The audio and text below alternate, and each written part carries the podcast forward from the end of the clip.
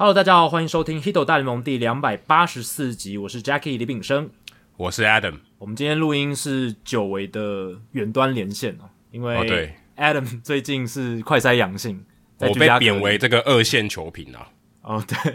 你是一线主播，我是二线球评。对，现在暂时 Adam 是没办法做球评的工作，但是 Podcast 的好处就是不受时空的这个限制，我们可以这样子连远端连线来录音，这样。好，我们是全世界第一个中文的 MLB Podcast，每周一集和你分享大联盟的大小事。你会听到五花八门的主题，而棒球记者、专家、球迷有时候也会上节目，跟各位分享独家观点和经验，丰富你的棒球世界。不只看热闹，更要看门道。好，那我们要再次感谢这个 Henry NTU 持续帮助我们更新 Hito 大联盟在台湾棒球维基百科的这个资讯页面。我其实现在看一下，已经更新到第二十三集了。嗯，而且前面两集也有一些呃，除了这个节目叙述以外的一些内容的整理哦，这很不错诶、嗯，我真的非常感谢这个 Henry NTU。对，真的就甘心啦，就是他已经有在备注里面加了一些节目的实际内容，就不只是骨架，那个骨架旁边的肉也开始长出来了。那也希望大家如果有兴趣的话，可以就是上台湾棒球危机来一起协作哦，让这个页面更加的。内容丰富，台湾棒球维基百科哦，对，对对，是棒球维基百科。那赞助方案也希望大家多多的支持，持续的支持我们，让我们可以不间断的更新没有广告的节目内容给听众朋友们。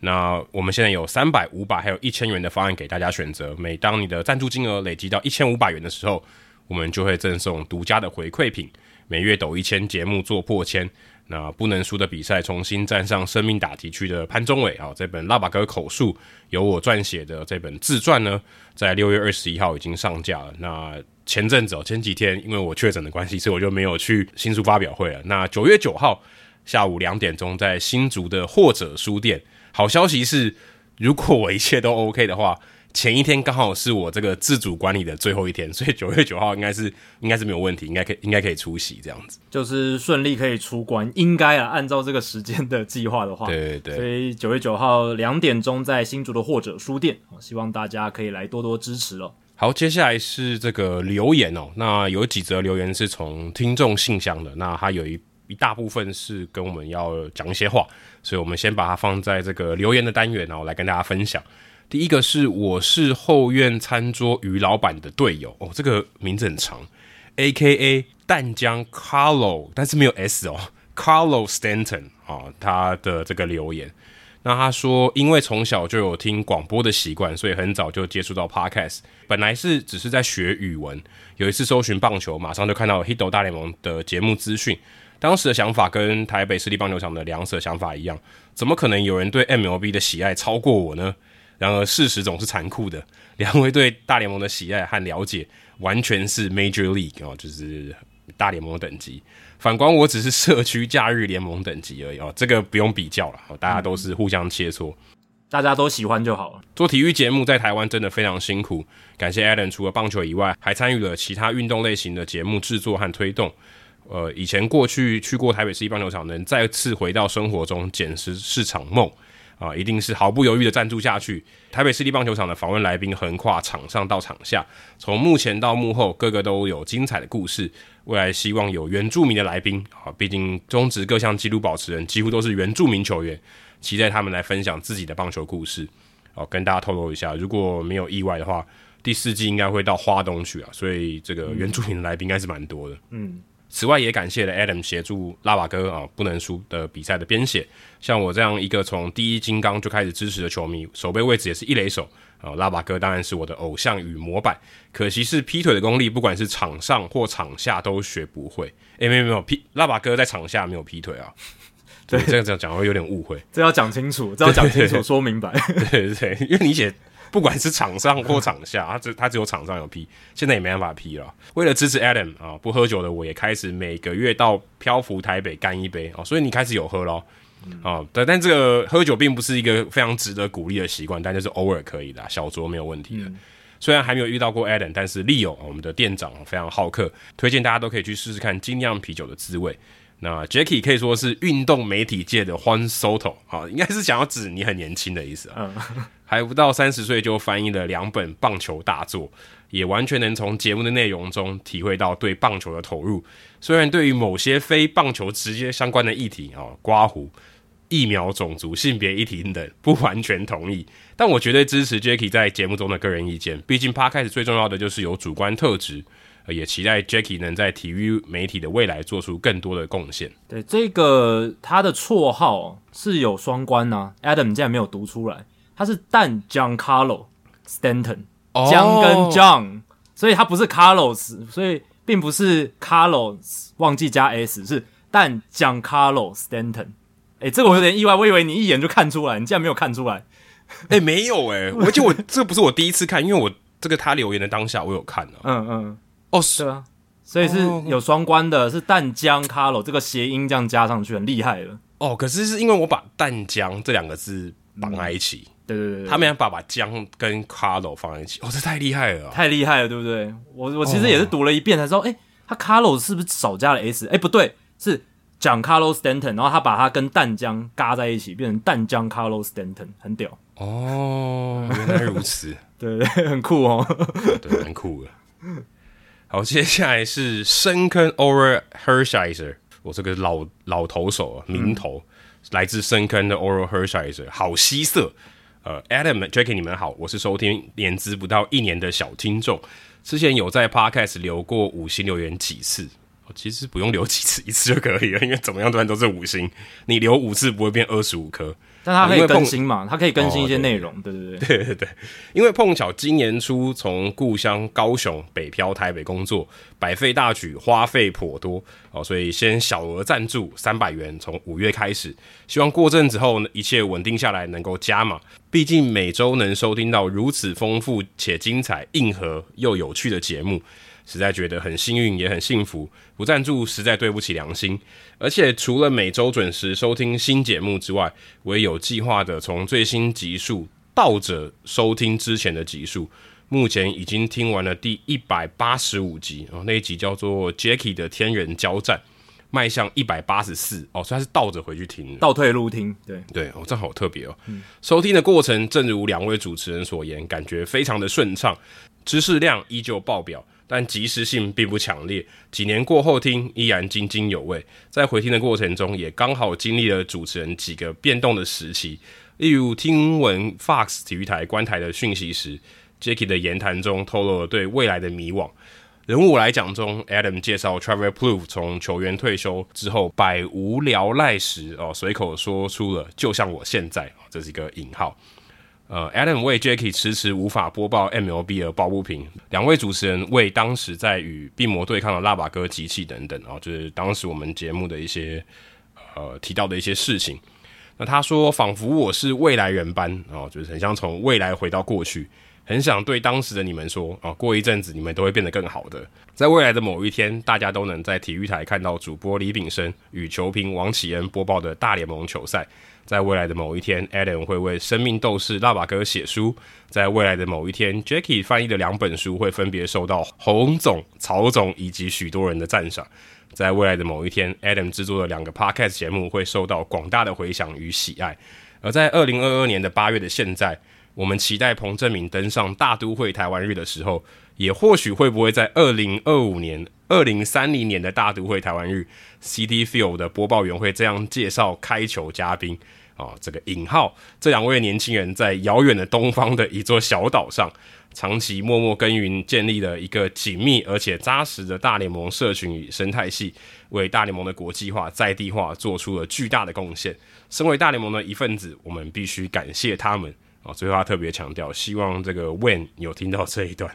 啊，最后我没有什么问题，只有一个小小的建议，在第一百八十几集念留言时，有念到喵咪史丹利的留言哦，两位主持人说有机会可以合作一下啊，也还是希望敲网你们可以 fit 一下，因为在收听你们两个节目的我都能感受到你们对棒球满满的热爱。好，先回答你最后啦，应该是有机会啊，可能就是休赛季吧，可能会找史丹利。嗯、不过史丹利最近比较少聊大联盟了，我看他的内容大部分都还是中华职棒比较多。对，史丹利有更新大联盟，我之前的印象就是比较多，应该是跟旅美球员比较有关的时候，他会来更新他的这个大联盟相关的内容。也许我们可以聊旅美球员啊，哦、或者是可以对已经从美国回来的一些曾经旅美的，然后来回到中华职棒这些球员，我觉得我们也可以来聊一聊这样子。对对对对。那深坑 Oriol Hershiser 其实这一篇写的是，我觉得我们节目留言史上可能是最感人的一篇哦，就是有种抒情文的感觉，就是中间那一段，他说自己仿佛像未来人般回去听我们以前的节目，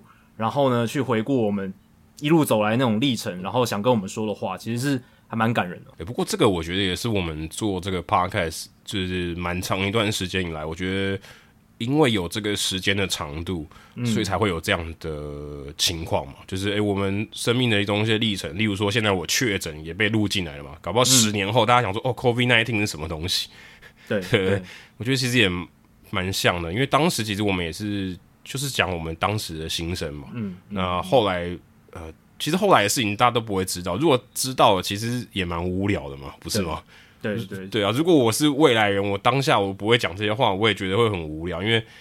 好像我都知道这些事情。那所以我觉得，所以其实我们当下那些反应，我们不知道未来会怎么样哦。其实我觉得反而是人生比较刺激的。如果你都知道未来会怎么样的话，其实是很无聊的。对，就是因为对未来的未知，然后那个当下做出的反应才是最真实，或许这样子才是最能够引起共鸣的。然后就是说。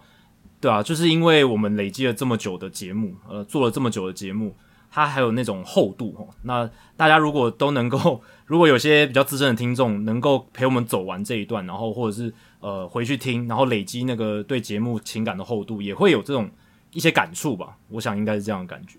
嗯，那就看那个 Wayne 有没有机会邀请我们去台湾日开球了。所以我们不能输给 Josh 还不到。呃，Josh 都去那个中信开球了啊，对对对，对不对？我们去大都会开球也合情合理。做许愿一下，许愿一下，许愿一下，许愿一下。对对对。好，接下来是 Apple Podcast 的留言哦，这个很常留言的这个黄毛大叔，红袜铁粉向魂不灭之黄毛大叔。啊，他写说收到小礼物了啊，就是我们的回馈的赞助品。他写说，因为不是全额赞助的听友哦，这边要强调一下啊，其实没有什么全额、半额啦，嗯、就是不同的额度而已啦。那最近比较慢啊，所以比较慢累积到可以收到小礼物的金额。今天收到了钥匙圈和贴纸，很开心能够拥有这些小礼物，更开心每周都有 Adam 和 Jackie 的声音陪伴。衷心感谢两位主持人用心制作节目，也希望还没有开始赞助的听友们打开你的荷包，支持这个优质的中文 MLB Podcast 节目。也许因你因为某些原因没有办法赞助三百元以上的方案，但还是可以用其他的金额来支持这个节目。最后许愿一下，今年的红袜可以有外卡三可以打。哦，看了一下这个赛程哦，八月底之前几个系列赛打完，应该就可以知道哦有没有这个结果了。哦，Go Red Sox，我觉得应该是很难的。现在看起来有点越来越难了。对，外卡三已经越来越远了。对。现在在我们录音的当下，已经距离外卡三是七场的胜场，感觉是非常渺茫。对啊，感觉已经可以来练兵了啦。对啊，对啊。好，接下来是这个 Go Go Backer 啊、哦，这个也是很常来留言，他的标题是棒球父子。哦，我猜这可能是听了台北市一棒球场的关系哦。而且说我之所以会喜欢棒球，也是因为小时候我爸带我去看唯一的职业运动就是这个棒球，而且是台北市立棒球场的象师战。听了 Adam 另外一个新的节目最后一集哦，就是讲台北市立棒球场，突然想到詹皇 LeBron James 也是一直在等未来能和儿子同场竞技。想请问主持人，大联盟有出现过父子同场竞技甚至同队的吗？哦，谢谢，祝节目长红啊！其实这个很有名啊，这个连 Google 都不用，就是这个 Ken Griffey Jr. 他父子 Senior 跟 Junior 他们还 Back to Back 开轰嘞，嗯，这才夸张吧？同场已经很不容易了。一九九零年的九月十四号，他们同场开轰。那其实同场的父子并不是很多，Team Raines 也有，但就这两组。如果查到了资料，就这两组，因为。你要想，呃，如果父子差十八岁，好了，十八岁生你的小孩，嗯，那代表你的爸爸也要打十八年呢？对啊，对啊，其实不容易啊，所以很难，难度是很高啦。但是父子都有打直棒这件事相对容易很多。对，所以 Ken Griffey Jr. 那一对父子真的是太夸张，就不只是好，第一个条件最难的条件就是老爸要在儿子可以打大联盟的时候还在打球，这个已经达成了，这个已经很不容易了。好，再来就是他们还要同队。哦，水手队后来把这个老 Senior 找到水手队，然后让这个大小葛瑞菲可以同场竞技，不只是竞技，是互相帮忙哦，就是互相并肩作战，而且还 back to back，这个应该前无古人，后要有来者的话，我觉得也非常非常的也非常困难，真的很难。对，好，接下来冷知识的时间，蹭一下时事的热度，Julio Rodriguez 跟水手队签下了复杂的延长合约。那先简单讲一下，他最低的条件，最烂最烂也有八年一亿两千万美金。那 Julio Rodriguez 自己可以掌握的，就是球员选择权的部分，也可以到十三年两亿千万美金。那如果是 max out，就是最大最大的情况，就是水手队执行最优渥的延长约的条件的话，可以到十八年四亿七千万美金的合约。那这个不管是合约的长度跟这个总价值。如果是 max out 的情况，都会是大联盟史上的新纪录了。哦，当然，十八年后这还会不会是纪录？我觉得应该不会，因为这十八年的变化应该会很大，通膨，然后还有像 Juan Soto，对不对？有可能签总值比他更高的之类的。十八年真的很夸张诶，十十八年是二零四零年诶。对啊，就是快，就是如果是十八年真的 max out 的话，到时候呃，Julio Rodriguez 的年纪是三十九岁。对，三十九岁，他现在二十一嘛，对不对？二十一，很扯很扯啦，就是到二零三九年，就是你很难想象这个数字啦。那这张合约是真的非常夸张。好，那这张合约是 Rodriguez 在服务年资只有一百四十一天的时候签下来的哦，所以服务年资还不满一年。大联盟规定是你一年要服务年资要一百七十二天才会满所谓的一年的 service time 这样子。嗯所以这个也是一张在大联盟球员还没有满一年年资时候签的这种大型的复数年延长合约。这种合约在过去十年来哦变得非常非常常见，尤其是其实最近一张就是从没有服务年资然后就签约是二零一四年的 John Singleton，那个时候他是在小联盟就签了一张复数年的延长合约，他算是开了一个先河这样子。对，那接下来这几年就有越来越多。那比较知名的还有像呃 Ronald Acuna Jr. 他在服务年资只有一百六十五天的时候签下八年一亿美金的合约，然后 Wander Franco 一百零四天的时候签下了这个十一年一亿八千两百万美金，最多可以到十二年两亿两千三百万美金的合约，这是跟光芒队签下的。那目前呢，大联盟史上就只有 Rodriguez、Ronald Acuna Jr. 还有 Wander Franco 这三个人签过所谓服务年资未满一年而且破亿美金的延长合约，这样子。那我今天冷知识想要问大家的就是。大联盟史上总共有几张服务年资没有满一年，然后就签下这种大型复数年的延长约？总共有几张这样子的合约？那金额不限啊，就是只要它是一个复数年的延长合约，就算在内。但是前提是那个球员要服务年资未满一年。其实还蛮多的啊，上礼拜我们不才聊 Michael Harris，对，那也是一个例子。对，对啊，然后什么 Scott Kingery，嗯，然后 Evan White，水手队的。对，然后其实蛮多的吧？对，你刚刚这样讲一讲，就已经快要列举出五六张了，对不对？对，所以我猜应该大概有十张左右。不过这个也真的都是最近这十年才有的，因为以前我觉得不会这样搞。嗯，以以前没有，它没有这样意义，因为未满一年其实真的太多变数了。对，我们以前常讲什么二年级生症候群，等于说你就是你等于打完第一年以后，你会遇到一个关卡。那个关卡你都还没有过，你就已经给你这个，就相对是复数年的延长合约，其实意义不是很大。那当然现在可能因为其他的考量啊，未来你可能变自由球员会非常贵，所以赶快先把你绑下来。对，我猜大概就十张左右吧，我刚才随便讲就已经几个了，我刚才随便讲就三个了嘛。对啊，然后加上你这边又三个，然后 Michael Harris 四张就四个，就七个了。对对对，应该还蛮多的。所以 Adam 猜的数字是十张。对，我差不多取一个整数好了。好啊，那你如果猜十张，那如果要给你猜十张 over under，你应该也会猜 over 吧？就是十张以上，对不对？嗯，对，十张以上，因为我刚这样已经很逼近十张了。对啊，对啊，你刚刚就是 top of your head，就是你随便想都可以想到七张，那应该还有感觉上应该还有更多。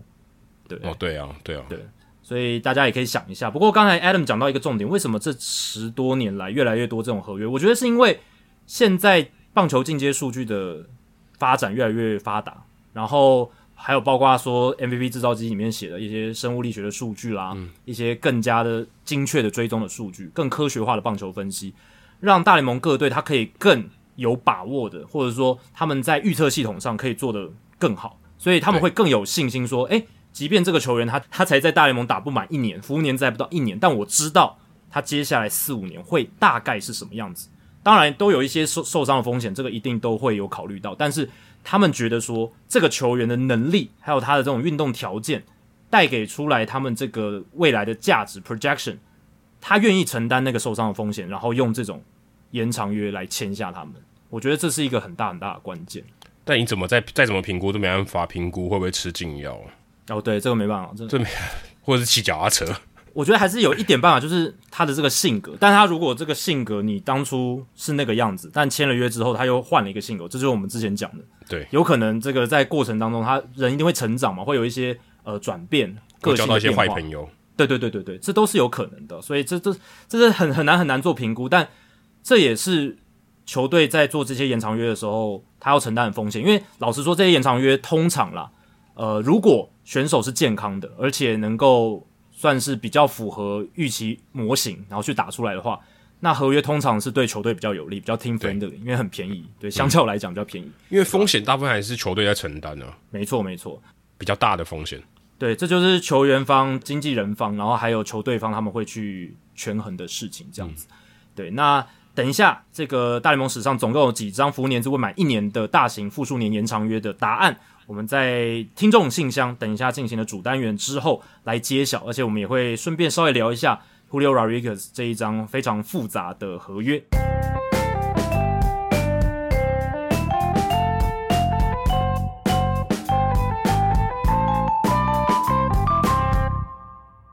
好，这一集在听众信箱开始之前，还有一个时事，也是引发蛮多台湾球迷的讨论呢。就是天使队的老板 Arte Moreno，他发声明表示，他要转卖天使队了，然后现在也开始寻求卖家。那这个其实呃引发了很多讨论，就是因为天使队有大谷翔平嘛，然后又有 Trout，然后这几年。呃，明明有两大球星，然后战绩又不是那么理想，迟迟打不进季后赛啊，然后再加上台湾转播很多大谷的比赛，所以很多台湾球迷也很关注这件事情哦。不过我觉得 Arte Moreno 他会想要转卖天使队哦，我觉得有一个很大的原因是因为今年发生了一个事情啊，就是他今年上半年其实是有意收购天使队球场，就是 Angel Stadium 本身，还有它周边的一些地产，他想要做开发，就有点像。勇士队他们的新主场 Truist Park 也是类似的概念，就是它除了球场本身，嗯、周边还有很多什么呃商场啦、饭店啊这些东西，这样、嗯、就是比较符合现在这种大联盟职棒球队他们想要做的一些经营操作。所以那时候 Moreno 就是想要去做这件事情，买球场再加上周边的土地开发。但是呢，在今年上半年的时候，被传出有官商勾结的嫌疑啦。所以采购案是被市议会，就是安纳罕市议会是挡挡了下来，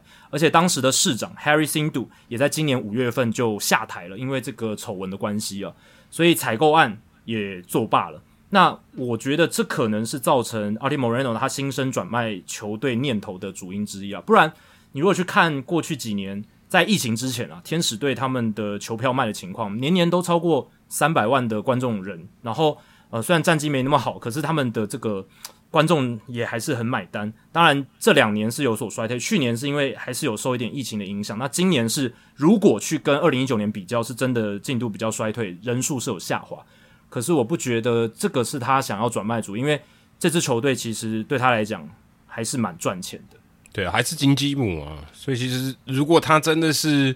因为觉得钱赚的速度比较慢，然后是觉得获利不如预期，然后去把它卖掉，这个原因应该是不太可能。嗯、但我觉得也有可能是因为这个整个舆论啊，觉得会一直在批评他是一个很烂的老板。我觉得多少也会让他觉得，我干嘛要去淌这浑水？嗯，对，嗯、我做这个呃投资，或是我养这个球队，基本上是应该开心吧。嗯，或是让我的名声变好，好，就哎，很感谢你把这个棒球带到 Anaheim，这样、嗯、就没有大家在这边臭骂他，一直屌他，或是不管全球的这个球迷可能都是一样，他可能觉得这样也很痛苦吧。而且说真的，有钱人干嘛要为难自己呢？对，他也没有说他一定一定要把这个经营球队像那个 Mike Ilitch 一样经营到他都过世了，都还拥有这支球队，对啊，或是对啊，我觉得他可能就是觉得。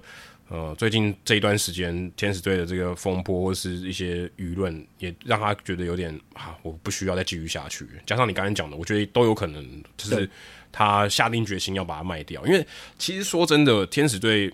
我觉得他是一个跟我们像讲国民队或什么的比话，其实他的这个。呃，怎么讲？卖相是更好的，因为他至少说在话题性上啊，或者在呃地区上，我觉得都是比较好的，就是比较有利的，或是让大家觉得这可能是一个比国民队更好的标的。假设你今天没有地缘关系的话，你是一个金主啊，就你有钱啊，那我天使队我觉得会是比国民队更吸引人。所以其实呃，在这个消息出来的时候，我也觉得哇，这个其实是一个蛮大条的新闻呢。这尤其。棒球大联盟的棒球界来讲，是一个非常大条的新闻，也可以牵动很多可能未来十年哦、这几队的球队的发展。对，给大家数字的参考了。二零零三年，Moreno 从迪士尼手中买下了天使队，当时他花的钱是一亿八千四百万美金。那我也去查了一下，根据富比士在今年三月刊出的大联盟各队球队的估值，这是估值哦，天使队是二十二亿美金。那我也看了一些新闻报道，像 MLB Trade Rumors，他就推估说。天使队 Moreno 来做转卖，现在来做转卖，它的起售价格可能要二十五亿美金开始哦，所以大家可以想一下，当时购入一亿八千四百万美金，二十年后变成出售价格可能要二十五亿美金起跳。那我也去看一下，二零零三年一亿八千四百万美金，经过通膨的换算，现值大概是两亿九千六百万美金。也就是说，这二十年间，天使队的价格实际的价格可能增长了超过七倍以上。哦，所以对 Moreno 来讲，对啊，你看你刚刚讲到重点，他可能也觉得啊，舆论一直批评他，我我干嘛这样子淌这个浑水？反正这支球队现在变那么有价值，我把它卖掉，我开心的赚了我这些现现金，这样子多爽！我可以再去投资其他东西，我想玩其他东西的话，我可以去玩其他东西。那这支球队我二十多年来经营下来，如果说他想要当年买下来是想要过一下他喜欢棒球的瘾。或者是他喜欢这种经营职业运动的感觉，我相信二十年他觉得应该也够了。然后再加上之前的丑闻，让他有一点被喷到一些脏水这样子。嗯，所以我是觉得这个转卖好像你这样看起来，也就是蛮合理的一件事情。对，哎、欸，七倍很夸张哎，那很夸张，超这个已经很离谱了。所以说棒球是一个很好的生意啊，你看这个就很夸张，七倍哎，对，今天不是一块钱变七块钱哎，是三亿变成二十五亿哎，这是很离谱，而且。重点是哦，天使队其实这这几年来，你刚从二零零三年嘛，他二零零二年拿冠军，对，到现在都没有拿过冠军，没错，他还可以涨那么多，对对，没错，这是重点。真的，如果有拿过冠军，或者你是强队，你是这个票房收入更好，你其实是你的这个呃估值会越来越高，没，其实都会变高了。应该说，它的这个成长幅度会变更高。对、嗯，可是天使队虽然相对起来并不是一个战绩非常突出的球队，它都可以涨七倍的。当然，跟它的地缘有很大的关系，还有加上它的这个后来找的一些球星。不过，你就可以看到这个大联盟球队投资的这个力道。我真的非常建议台湾如果有一些。首富们啊，如果真的觉得这个是可以投资的，看到这个七倍，你就知道这个几乎是稳赚的，而且你又不用露脸，对不对？你就交给别人经营就好，经营团队现在都这么多，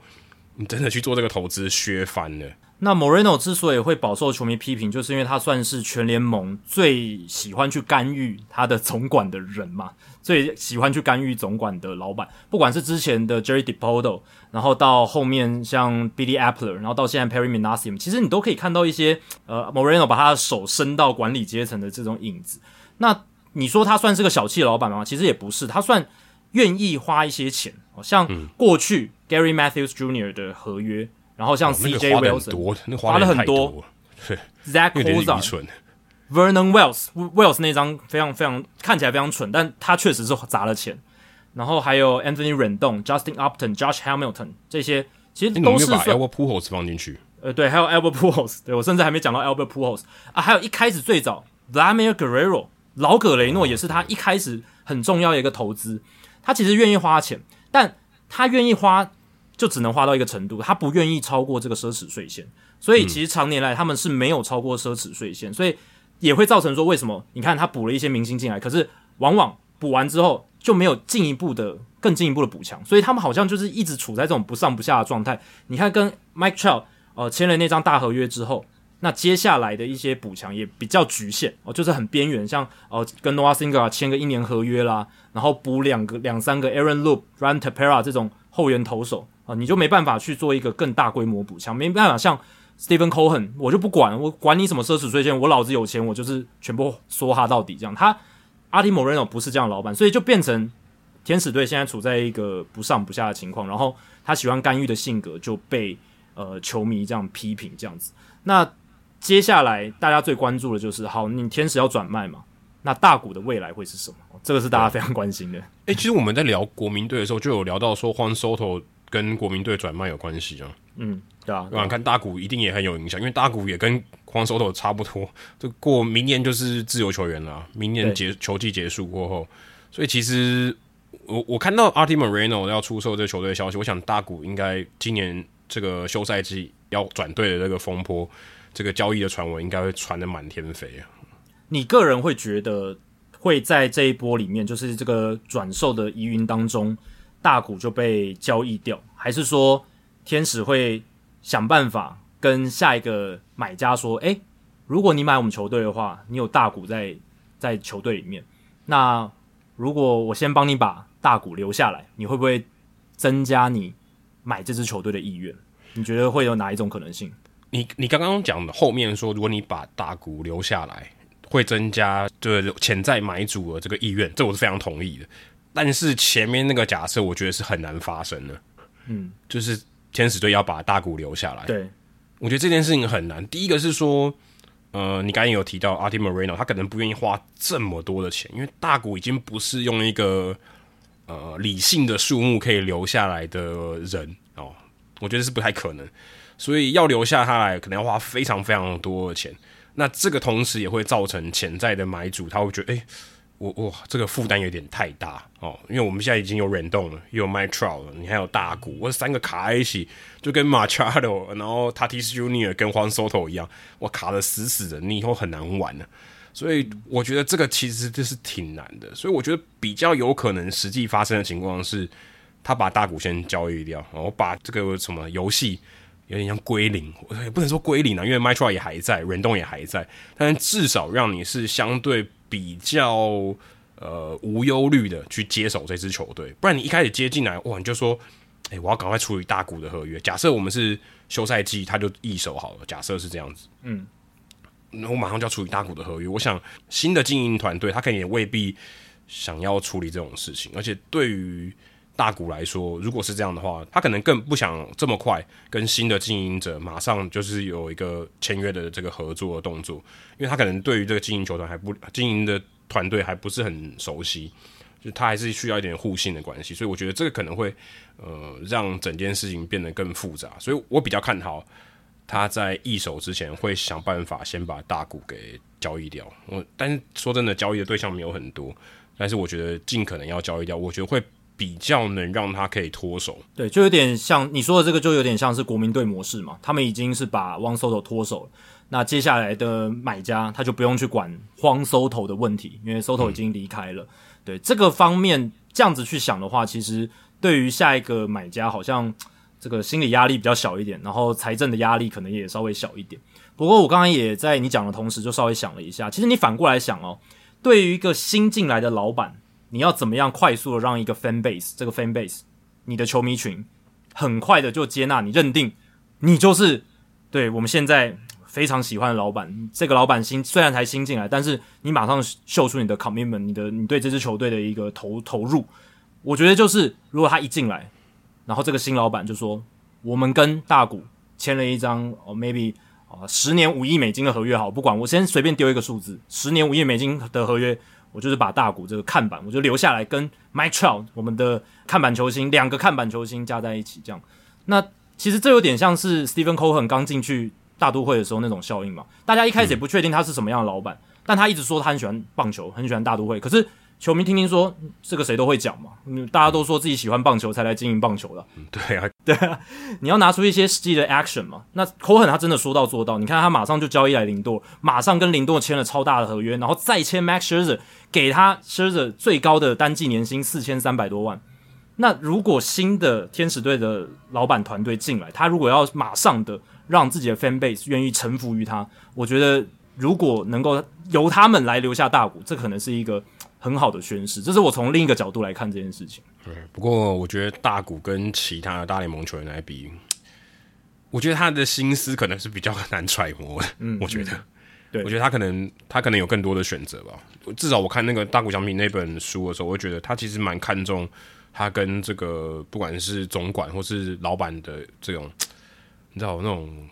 可能心电感应，或是他有他觉得人和要对吧？没错，我觉得这个可能是他考量的比较多，可能不像林多说，好好好，如果你愿意签我，我就签，对不对？我哪一队我都可以。那、嗯、我觉得大谷可能比较难一点，因为毕竟。延长合约也是要大谷同意嘛？对对对，对啊，当然，这个是一个我觉得比较困难的点啊。但是如果他今天要被交易，呃，大谷翔平应该没有不可交易条，应该没有不可交易条款，应该没有。对对，所以他他就他是被动，他相当是被动的，所以我觉得天使队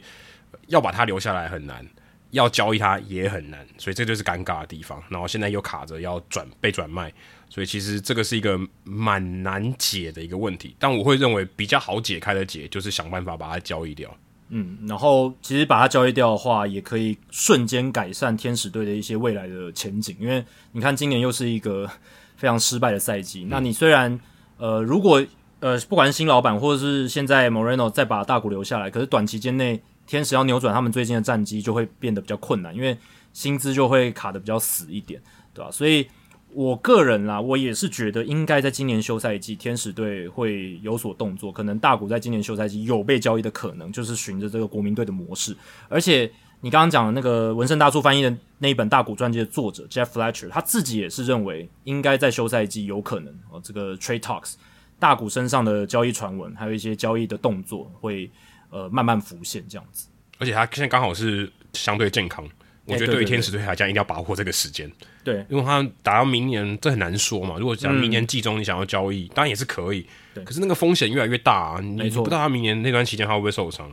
对，现在大谷的卖相是最好的，我必须说，因为真的他已经健康一年多，快要两个球季了。这个这个以。前所未见的这种顶尖二刀流球员来讲，这是非常非常可怕的一件事，非常非常不可思议的事情啊！诶、欸，这好像也他生涯最健康的这一段期间呢，绝对是啊，绝对是啊！我说在来到大联盟之后，对啊，对啊，对啊，你说对啊，而且你要同时健康又表现的那么好，这是他包含日本生涯在内，我觉得是他生涯最精华、表现最好的一段期间。对对对，所以所以如果考虑到高点的话，一定要、嗯、一定要赶快把它交易掉。没错。好，这一集呢，终于久违的听众信箱来了。我们也是收集了非常多的信件之后呢，来跟大家做整理跟回答这样子。那第一题哦，就是跟大谷祥平有关，非常刚好啊。台大法律系的大谷祥平，哇，这个二刀流又会念书诶，这个太难了吧？应该是由你来帮我们解解答问题，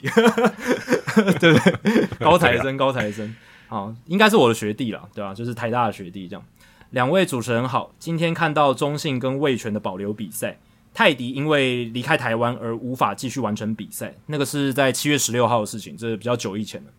他就想到说，美国职棒史上有没有因为保留比赛而产生过一些有趣的对战状况？例如说，原先代表 A 队的选手在保留比赛继续进行的时候，已经改成替同场对手的 B 队效力，因此产生一个选手在一场比赛两队的 box score 都留下记录的状况。那又或许是这个因为保留比赛而影响明星赛或年度奖项争夺的案例。感谢两位的回复。那大联盟史上确实有蛮多因为保留比赛而发生的一些记录时空扭曲的案例。最有名的就是汪 Soto 嘛，就是我们刚才也有提到的。二零一八年五月十五号的时候，国民队在主场迎战洋基，那时候比数三比三，进行到第六局中间的时候，比赛因雨暂停。最后那场比赛予以保留。那个时候，汪 Soto 还在小联盟哦。八呃五月十五号的时候，那汪 Soto 那个时候人在二 A，单场四支三，表现出色。那五天之后的五月二十号，Soto 就被国民拉上大联盟啦，马上就打出很好的成绩，站稳了大联盟。时间进行到六月十八号，二零一八年六月十八号那一天呢，呃，大联盟举行了就是五月十五号那一场保留比赛的恢复进行。那那场比赛恢复之后，六局下半，Soto 代打掉了原本先发的 Matt Adams Soto 打出了右外野的两分炮。后来国民就是靠这发两分炮以五比三获胜。那根据大联盟官方的记录公司 ELIASPORTS Bureau，虽然那场保留比赛在六月十八号才完赛，可是当天比赛的记录都会被算在五月十五号比赛开打的那一天。但是又有一个但书很奇怪，就是 Soto 的大联盟初登场仍然是会计算在五月二十号，就是他实际大联盟初登场的那一天。然后呢，他的大联盟的首轰仍然会是他在五月二十一号，也就是初登场的隔天对教士队敲出的那一发全垒打，而不是在保留比赛那一场比赛挥出的那一支全垒打。所以呢，这就是一个很奇妙的情况。官方认定 Soto 的初登场是五月二十号，可是呢，你如果去看 Baseball Reference，还有他在大联盟官网的 Game Log，就是主场比赛记录，你就会发现，其实他在五月十五号有留下出赛记录，就是早于他。官方的大联盟初登场的时间就变成这种时空扭曲的一个案例了。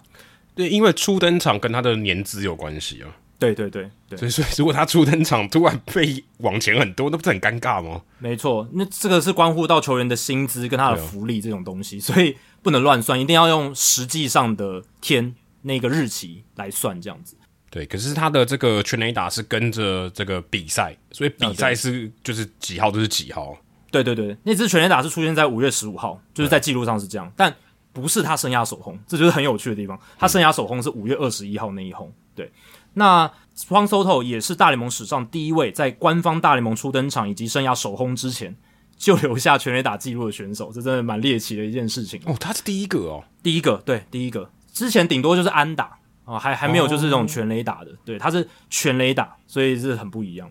那 Barry Bonds 以前也有这样子，Barry Bonds 他也是大联盟生涯初登场以前就有在大联盟留下出赛记录，跟 Juan Soto 一样。一九八六年五月三十号海盗队道奇的比赛是 Bonds 生涯实质上真正的大联盟初登场，那天他单场五支零选到一个四坏球保送，被三振三次。不过等到八月十一号，也就是一九八六年八月十一号的时候，海盗恢复进行在四月二十号的保留比赛，从十四局上打起。那三局之后呢，Bonds 上来。扫出了带有超前打点的代打安打，帮助海盗十比八击败小熊。所以，Bounce 他大联盟初登场仍然是在一九八六年五月三十号，可是，在主场的记录上面呢，他在那年的四月二十号仍然是有出赛的记录的。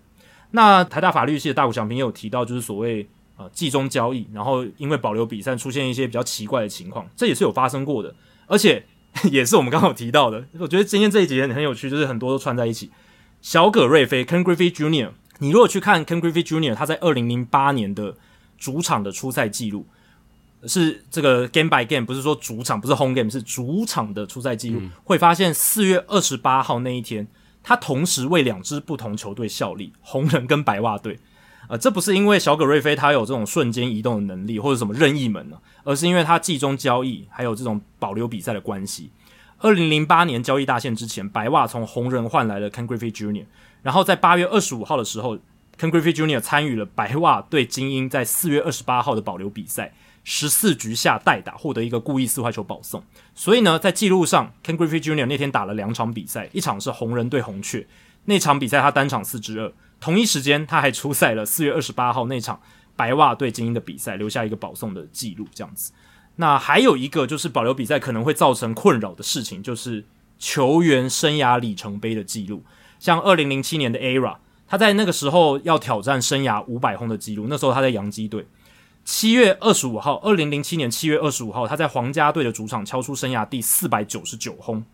然后两天之后呢，七月二十七号，洋基要恢复进行六月二十八号对上精英的保留比赛。那要是 ERA 在那场保留比赛开轰的话，那一支全垒打在记录上是回溯记录哦，会成为他生涯第四百九十三轰，而不是他生涯第五百轰。然后呢，七月二十五号在皇家主场打的那支全垒打就会被改成他生涯第五百轰，所以就会变得很奇怪的情况，就是会有那种呃倒回时空的概念。嗯、那为了这个奇怪的现象，其实 ERA 他还特别保留了他在七月二十五号打出的那个生涯第四百九十九轰的球，以防万一啊，就是以防说那颗球有可能变成他生涯。第五百号全垒打的球，但是呢，ERA 在七月二十七号实际上的那个保留比赛恢复进行，他没有打出全垒打了，所以就是避免掉了一个潜在很可能有点混乱的情况，这样子。那他最终是在八月四号扫出他生涯第五百轰，所以在记录上，你如果是在保留比赛打出全垒打，他是会回溯记录的，就是在生涯的这个第五百号全垒打。呃，他不会是第五百支，他会回溯到第四百九十三支，然后呃，原本四百九十九支就会被推成第五百只这样子。诶、欸，这让我想到你之前我们聊到那个黑人联盟的时候的记录也是这样。嗯，就是那个 Willie Mays，他也是全垒打会往后多嘛。哎、欸，对对对，因为他黑人联盟数据在生涯前面加进去了。对，所以他后来原本可能五百轰的那个球就变成五百叉叉轰。哎、欸，对对对，所以对他来讲，可能那个价值就变低了。对，其实这个我觉得跟前面我刚刚讲荒收头那个案例有点矛盾，对不对？因为前面的案例是说他在保留比赛打的全垒打，虽然还是记在保留比赛开打的那一天，可是他生涯首轰还是五月对对对二十一号，所以我觉得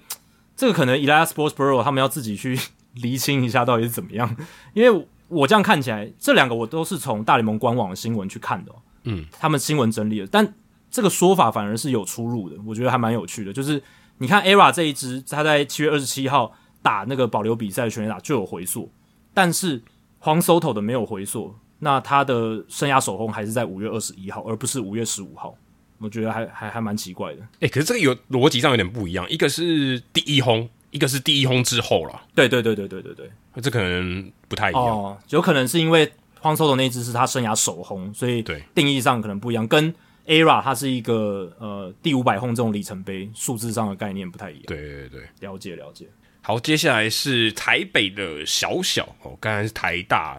的大大，现在是台北的小小。想请问大联盟未来有可能像 NBA 一样，采取不分国籍一律参加选秀吗？这样是不是比较公平呢？还有之前听了 Mark Appel 的消息，不知道过去大联盟有没有选秀状元最后没有上去大联盟，或是有上去但表现不如预期的选秀顺位前面的进职业表现后不如预期，是个人球技还是有其他的心理因素？不知道两位主持人有什么看法？也祝节目收听长虹。你一次问了好多问题啊！但其实你刚才讲到的是国际业余选秀嘛，我们在两百七十七集的时候其实也有聊到过，所以你可以去听听看那一集。他的利益是很良好啊，但是实际上很难执行，而且有很多细节是我觉得可能有点难定义的啊，或是说在执行上面有很多呃没没嘎嘎需要去注意的，所以在很短的时间内是没有办法把这个方方面面都顾虑到，所以在七月中的时候那个是破局的。呃，那很快的再回顾一下，说这个国际业余选秀当然有好处，也有可以说一点坏处吧。呃，第一个好处是减少这个前客的乱象嘛，就之前讲说啊，你如果去。呃，不管是多米尼加、委内瑞拉，你可能有一些啊，可能从十三岁就把你绑住了，说，你就跟我签约，我先都帮你营养金都帮你保搞定，那你十六岁就跟我签约啊，这种情况其实是大联盟很不希望看到的。那再来就是，如果你对于球队来讲，你如果把这个选秀啊，把所有的业余球员，就是不管是哪一个国家的，都放在一起啊，刚才你讲的是全部嘛，我们现在只讲国际好，因为其实全部更难啊。国际业余选秀的话，你这些签约金的上限，你就会被卡死。我就告诉你就是多少，所以对于球团来讲，你可以少花蛮多的钱，因为它就不是一个没有天花板的上限那边比。虽然还是有啊，但是至少说你可以花的钱可以花非常非常多，而不是呃有一个上限。但是刚刚也讲了，它还是有缺点。第一个是很难执行嘛，你说你要把所有除了美国或波多黎各这两个地方以外的国家的所有球员啊，所有符合资格的球员。都放在一个 pool 里面，其实这个说真的是很难啊，你你很难知道说底下有没有一些暗盘，或是大家有一些巧好的事情。然后再来就是，它其实真的也不完全是国际嘛，哦，刚才讲说美国跟波多黎各，他们算是美国本土的这个业余选秀，每年六月，现在七月的。那你国际的话，你也不包含日本，因为日本就不答应啊，就说，哎，我的球员不含在这个 pool 里面，那其实你就很怪，变成哎有一个国家是例外，当然也是因为要尊重日本啊。但你就会发现，一张其实也不完全是很国际，反而日本他可能在这方面，他这个 bargain power 谈判的能力比较好，所以他觉得啊，我我没有要在这个国际的业余选秀里面，可台湾就没办法，台湾的话，中华职棒就很亏，他可能以后诶这些球员就相对起来更容易出国，或是更不容易啊，这个细节上可能会有一些不一样的调整，可能对于呃，可能像台湾的高中球员来讲，就会很大的差别。再就是讲到，对于球员方来讲啊，刚刚对于资方来讲是好事，对于这个劳方来讲就是缺点了。如果你这个顶尖的球员，他的签约金就会受到压抑，所以其实并不是说公平啊。我觉得很多事情不能把公平作为唯一的原则哦，这个是很难的。如果你你只能相对公平哦，可能比现行的公平，但是你要绝对公平，我觉得是几乎是可以说是不可能的。我觉得对于签约金上限来讲，哈，这个就是对于球员来讲就是不公平。那或者说，呃，对于一些有经有投资这个中南美洲棒球学校的一些球队，如果用国际业余选秀来讲，对他们也不公平嘛。因为以前的方法是，诶，他们等于先养好，然后过未来就是跟我签约，或者我可以等于有一批的可以筛选。以前的生态是这样子。那现在如果，诶，你说要把国际业余选秀这个制度弄下去，那我以前投资的东西，我不是帮别人养嘛？啊，那那我就选择我要把它收手，我不想要投资这些东西了。或许对于环境来讲，也未必是好事。那也正是因为如此，所以劳资双方在谈判的时候，他们的最大公约数并不是说，哎，这个对我们来讲公平不公平，因为没有一个绝对公平嘛，而是利益，而利益才是比较重要。所以，当你在谈论这个国际或是业余选秀的时候，啊，是我觉得还是利益比较重大的。那 NBA 它有一个比较大的不一样是，它的选择其实相对起来是没有那么多，它就选两轮嘛，棒球选的非常非常多，所以其他的变数是非常非常大的。那再回答说，你刚刚讲到说 Mark Appel，那过去大联盟有没有选秀状元没有上过大联盟的？Mark Appel，他后来上了大联盟，今年六月二十九号的时候，所以让这个名单啊、哦，原本从未上过大联盟的选秀状元，哦，现在名单减为三人了，哦，第一个就是最有名的 Brady Aiken，不过老实说，我觉得 Aiken 他其实应该算，应该不能算是这样的情况，因为他后来选秀状元他是没有签约的嘛。他其实是没有签，他其实没有跟太空人签约。二零一四，但他还是状元啊，对，他还是状元。嗯、但他后来进到职业体系的时候，他其实是已经开完 TJ，然后在第一轮被这个当时的印第安人队第十七顺位选走。对，他的确是符合状选秀状元的资格，可是后来他其实是再选了一次。那再来就是 Brian Taylor，这也非常有名，洋基队的一九九一年的一个左投。好，再来就是更久以前的，一九六六年啊，Steve Chicott。的这个大都会的一个捕手，他也没有上过大联盟，但基本上其他的选秀状元都有上到大联盟。但是你说不如预期的，哦，这实在太多，这多到无法、嗯、无法去一个一个列举。对，不说别的，呃，你讲呃，选秀状元应该照样是当年应该可能就那一梯里面最强的嘛，这应该是可以毋庸置疑的，或者说大家公认，呃，比较多人公认里面他是最强的。到了二零一六年，选秀已经从一九六五年就开始选了，二零一六年才有第一位选秀状元被选入名人堂，他的名字叫 Ken Griffey Jr. 哦，今天在我们的节目里面提到不知道第几次了。对，诶，你想已经过了大概四十几年，快五十年，包含退休的那五年都没有选秀状元入选名人堂，后来就是那个呃 Chipper Jones 了。对，所以你要知道，选秀状元即便他已经很被看好了。他离名人堂是离我们一个非常非常优秀的球员来讲，他还是有很大一段路要走，所以不如预期的实在太多。因为你想，名人堂代表他已经是最强了嘛，选秀也代表最强了。如果你这样平移过去，照理来讲，他应该是比较接近名人堂了吧，对吧？嗯嗯。因为名堂也是相对的一个比较，所以说真的，这个选秀顺位其实真的并不代表什么。那 Jacky 也常常我们在节目里面，他常常提到选秀就是 crap shoot 嘛，就是射大便哦，随便乱猜猜中这样子。那你看到小联盟，它其实一年现在现在变成四个阶层，那以前是六个阶层，你就知道说，其实它是一个很多个筛子嘛，一关一关过，而且它是一个很长时间的筛子。嗯，就想象一个画面好了，你喝过冰滴咖啡吧？对不对？它从最上面那滴滴，它可能要滴六个筛子才滴到那边，哦，要滴非常久，那你才会得到那个你想要的东西。那小联盟到大联盟这过程，我觉得很多时候就是这样子啊，就是。你需要不断的淬炼，然后最后得到一个你要的成品，而且这个成品未必它的味道就是好的，或者说它就可以持久，它可以待得久，就是一个成功的一个球员，其实很很难啦。所以你看大联盟来来去去，小联盟来来去去的那么多，大联盟留下来的人这么少。台湾即便最强的球员，现在张育成他也在大联盟都还在寻求一个站稳的位置，所以这其实是非常非常困难。选秀，如果你看大联盟看的时间够久，你就知道选秀其实。呃，离到上大联盟其实是一段非常非常远的距离，而且每个球员他的这个资质潜力不同，所以当时即便说球探他已经经验非常丰富了，或是现在有科技的仪器，你还是有很多没办法预测的事情嘛。例如说，也许你是个高中球员，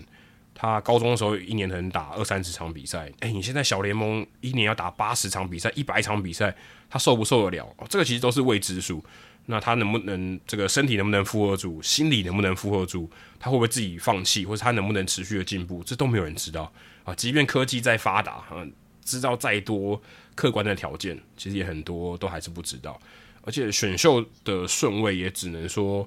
可能是当下大家的判断，但也不完全能代表当下的实力嘛。如果按照这样的逻辑，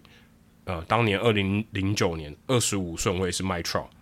哦，可是二零零九年八第八顺位是 Mike Leake，而且 Mike Leake 他隔年就上大联盟，Mike Trout 还蹲了大概三年多。那你会说 Mike Leake 会比 Mike Trout 好吗？呃，也没有嘛，对不对？所以这个其实、嗯、这个顺位真的也不能代表什么事情。嗯、或者说你是第几个顺位，你也不能代表说你就是最强的，只能说普遍认为你们的潜力比较好，但也不代表说你在大联盟就能站稳。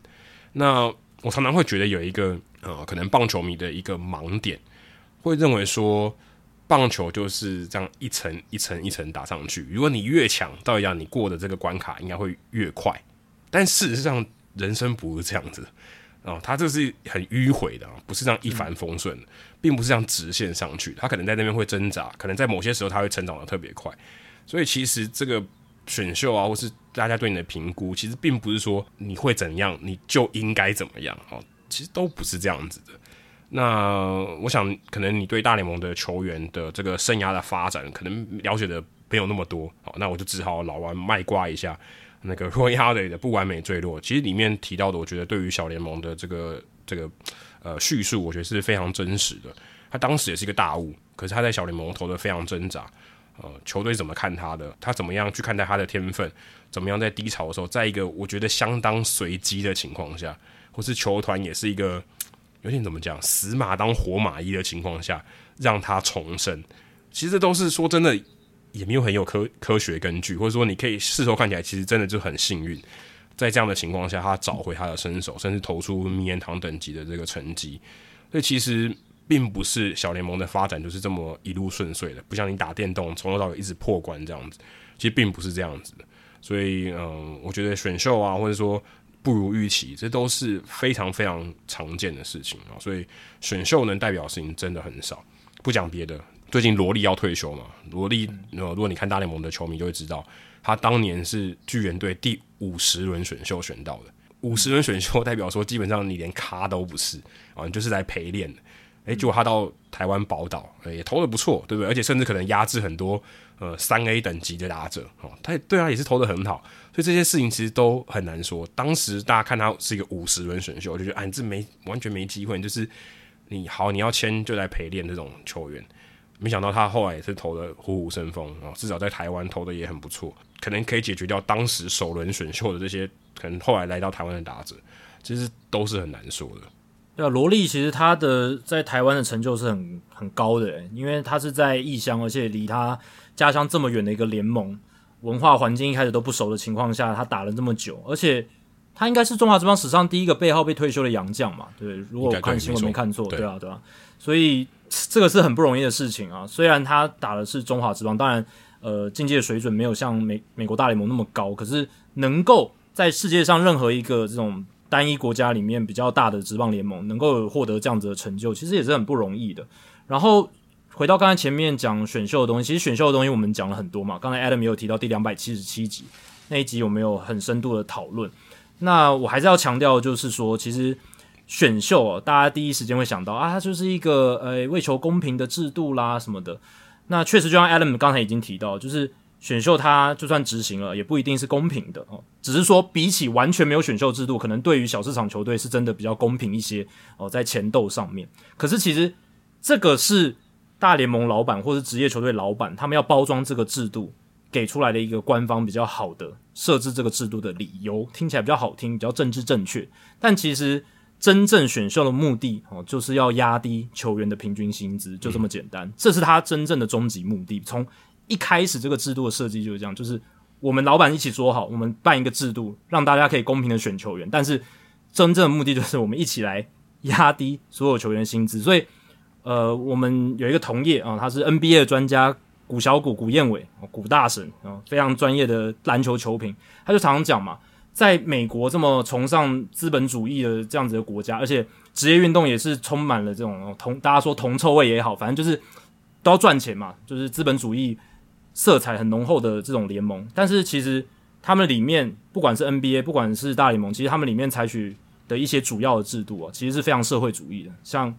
选秀就是很社会主义的一个制度，这样它的终极目的其实是为了压低球员的薪资，这样子。所以他看起来行为是社会主义，但是他其实心里还是资本主义。对，没错，没错，就是蛮吊诡的一个情况，这样子。好，接下来是马里欧胡子神秘力量。马里欧胡子神秘力量，不太知道他想要表达什么。哦、应该是那个 Matt Carpenter 吧，或是 Cortez。哦哦哦哦，OK，所以是那个就是 Matt Carpenter，因为他问题跟 Matt Carpenter 有关嘛。那今年 Matt Carpenter 打得很好，那那个小胡子被大家拿来做文章这样子。七月十八号，马里欧胡子神秘力量留言，他说：“两位主持人您好，我是新观众，第两百七十六集才在跟你们节目，看完 GM 冠名，想说有没有 MLB 的 Podcast，上网一搜。”就查到了你们的节目，嗯，，GM 冠名是一个篮球的节目，OK，他是从其他节目来看有没有这个 MLB 的 Podcast 找到我们这样子，嗯，他说他没有在看中职啊，所以有在看美职就找到我们节目了。他想请问的是，洋基队的木匠 Matt Carpenter 是什么原因让他如此大爆发？是来到洋基之后，打击教练有微调他的打击动作吗？还是胡子的神秘东方力量？有什么是账面上我们看不到的厉害进阶数据吗？他是不是来到洋基最少打席、打最多全垒打的球员，在小联盟打得很挣扎的木匠？那个时候只有洋基抛出大联盟的橄榄枝。据说洋基找他来，他跟教练说：“让我提行李，我都愿意。”谢谢两位主持人，让我的上班时间过得如此快速。因为听完就知道三个小时又过去啦。也祝节目收听长虹，越来越好啊！首先要讲的是，其实。Matt Carpenter 今年呢是先从游骑兵开季，在游骑兵的小联盟，他在游骑兵小联盟其实打得很好哦，并不是很挣扎。为什么呢？因为他在前一个休赛季，就是二零二一到二零二二年这中间的这个休赛季，他就已经去做了调整了。等一下会讲到，所以其实他在今年季初的时候，他在游骑兵的小联盟是打得很好的，只是游骑兵那时候觉得啊、呃，可能要。我们要让年轻球员比较多出赛机会，加上战绩打不是特别好，所以不需要给老将太多的出赛空间。这个我们之前提到过，所以游骑兵就把他放弃掉了。那杨基把他捡过来，结果就打出了非常好的成绩。那 Matt Carpenter 他是洋基队史第一位在来到洋基之后的前十场比赛就挥出六发全垒打的球员，这是他有创下了一个记录。这样子，因为他一来到洋基就是真的轰轰轰哦，轰轰轰的非常快乐，这样，而且已经三十六岁。加上他前几个赛季，二零一九到二零二一年真的打得非常鸟哦，所以今年他来到洋基有这样子年纪这么大，还有突破性的发挥哦，是真的非常出乎意料。因为我们都会想说，呃，球员到这个年纪了，通常就是退步居多了，百分之可能八九成的都是都是退步居多。但 Matt Carpenter 他是逆势这样子。那其实关于 Carpenter 转变呢，推荐这个。美国网站 The Athletic 上面，K. Rosenthal 有一篇报道哦，在今年年上半年的时候有这个报道，就是在讲 Matt Carpenter 他的这个转变这样子。那我也就是截录一些里面的精华来分享给大家，就是 Matt Carpenter 到底是怎么样做出如此大的改变。那他其实去年结束之后，他就觉得说不行，我要改变，因为他觉得自己还能打，可是怎么打都打不出成绩。那如果继续这样打下去，他的生涯应该就会结束了。这是从他的数据。很明显可以看出来的趋势，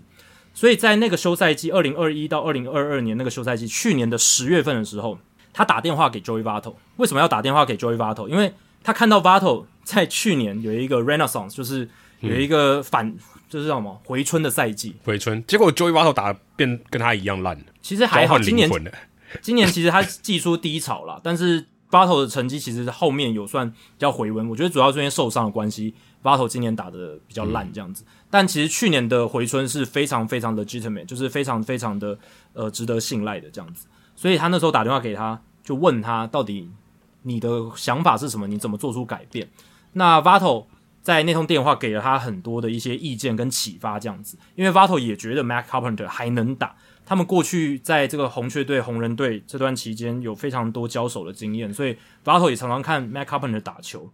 那在谈话的过程中，那个 Matt Carpenter 就获得了启发，他开始仿效 Joey Votto 的理念跟原则。第一个就是改变训练方式，然后还有就是相信自己还能打。那怎么改变训练方式？他之前 Matt Carpenter 做训练的时候，就跟很多打者一样，我就是打 T 或者是打击练习，我就是轻松的挥棒，求这个 contact，求那个击球点。但是呢，Votto 的转变就是，还有 Carpenter 后来转变就是，他们在训练的时候更强调一些极端情况的训练，直接在训练的时候就带入一些实战可能遇到的情况，比如说把投球机的球速调到非常快，可能九十九、一百英里，因为现在大联盟投手投的速度越来越快，变化球越来越犀利。那你如果打击练习的时候、打 T 的时候，都还是呃只是球 contact，然后打得很轻松，球速调得比较慢，那这样意义比较不大，而且你可能会有一种安心感，就是说，诶，我在打击练习的时候打得很好，呃，球都打得很扎实，击球点都掌握得很好。可是实战的时候情况比较不一样，当然也有不同的想法，是说我在打击练习，我就是要增强信心，我所以我调的简单一点，我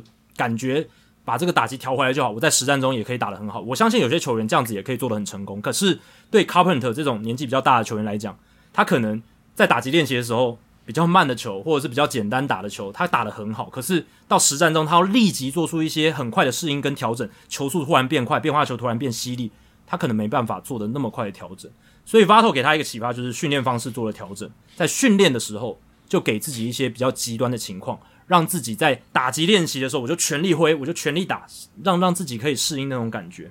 然后再来就是说，他还去了很多地方哦，就是他先去了 Marucci 的打击实验室做检验，了解自己的状况是什么。因为你要解决一个问题，以就是如果你只是根据经验值或者是一些大家口耳相传的译文軼事的话。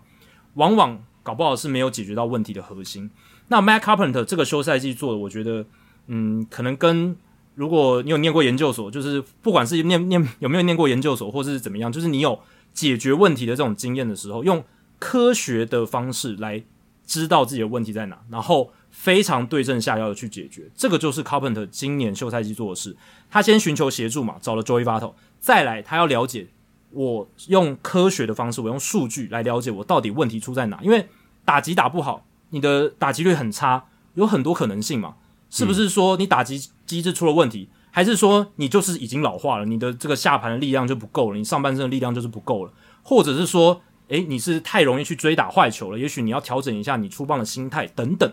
有各式各样的因素。可是 Matt Carpenter 他要透过在 Marucci 的打击实验室来了解到底自己问题出在哪。那他去检验了之后，发现自己上半身核心还有下半身的力量都高于大联盟选手平均值，这代表什么？他身体的素质还 OK 的，他身体保养得很好。这也是为什么我刚刚讲，他那个时候二零二一年球季结束，他觉得自己还能打，但是打击成绩怎么样都打不出来，所以他确实是验证了这件事情。那透过挥棒的分析跟数据，他去发现说是自己的挥棒机制出了问题，所以他找到了问题。那接下来就是要针对问题去做调整。对吧？所以这个就是用一个很很科学的方式找到自己的问题所在，而且他也透过自己的数据知道说，他选球数字其实都不错啊，保送很好，追打坏球的比例甚至还减少了。关键就在于三振变太多，所以打击上面的问题可能就是出棒之后能能不能打得到球，这是他主要的问题。而且他在二零二一年的时候内角球打得很差，外角球虽然能够把球打得强，能够打得到，可是常常打成内野滚地球的出局，所以。他挥棒的这个对好球带的覆盖啊，显然没有那么理想，就是呃，wasn't covering as much of the zone，就是对好球带的掌握可能只有一侧，就是外角的位置，他打得比较好而已。所以他细节上做了哪些改变？他先换了一根球棒，换成长度一样但稍微重了十分之三盎司的这个球棒，而且更多的重量是集中在球棒上半部的这种棒子，来增强他的这个 power 的释放。这样，对，就是棒头比较重一点。对，棒头比较重一点，这是他在马鲁奇实验室里面那里面的人给他的一个建议，然后他也去 adopt，就是把它接纳下来。然后打击机制上，他更加去运用到地面的这种反作用力，然后让球棒轨迹更多时间停留在好球带的区域，就是说挥棒轨迹变得比较平一点啦，缩减这个挥棒的长度，然后拉长球棒通过好球带的时间，这样增强这个球棒的控制力。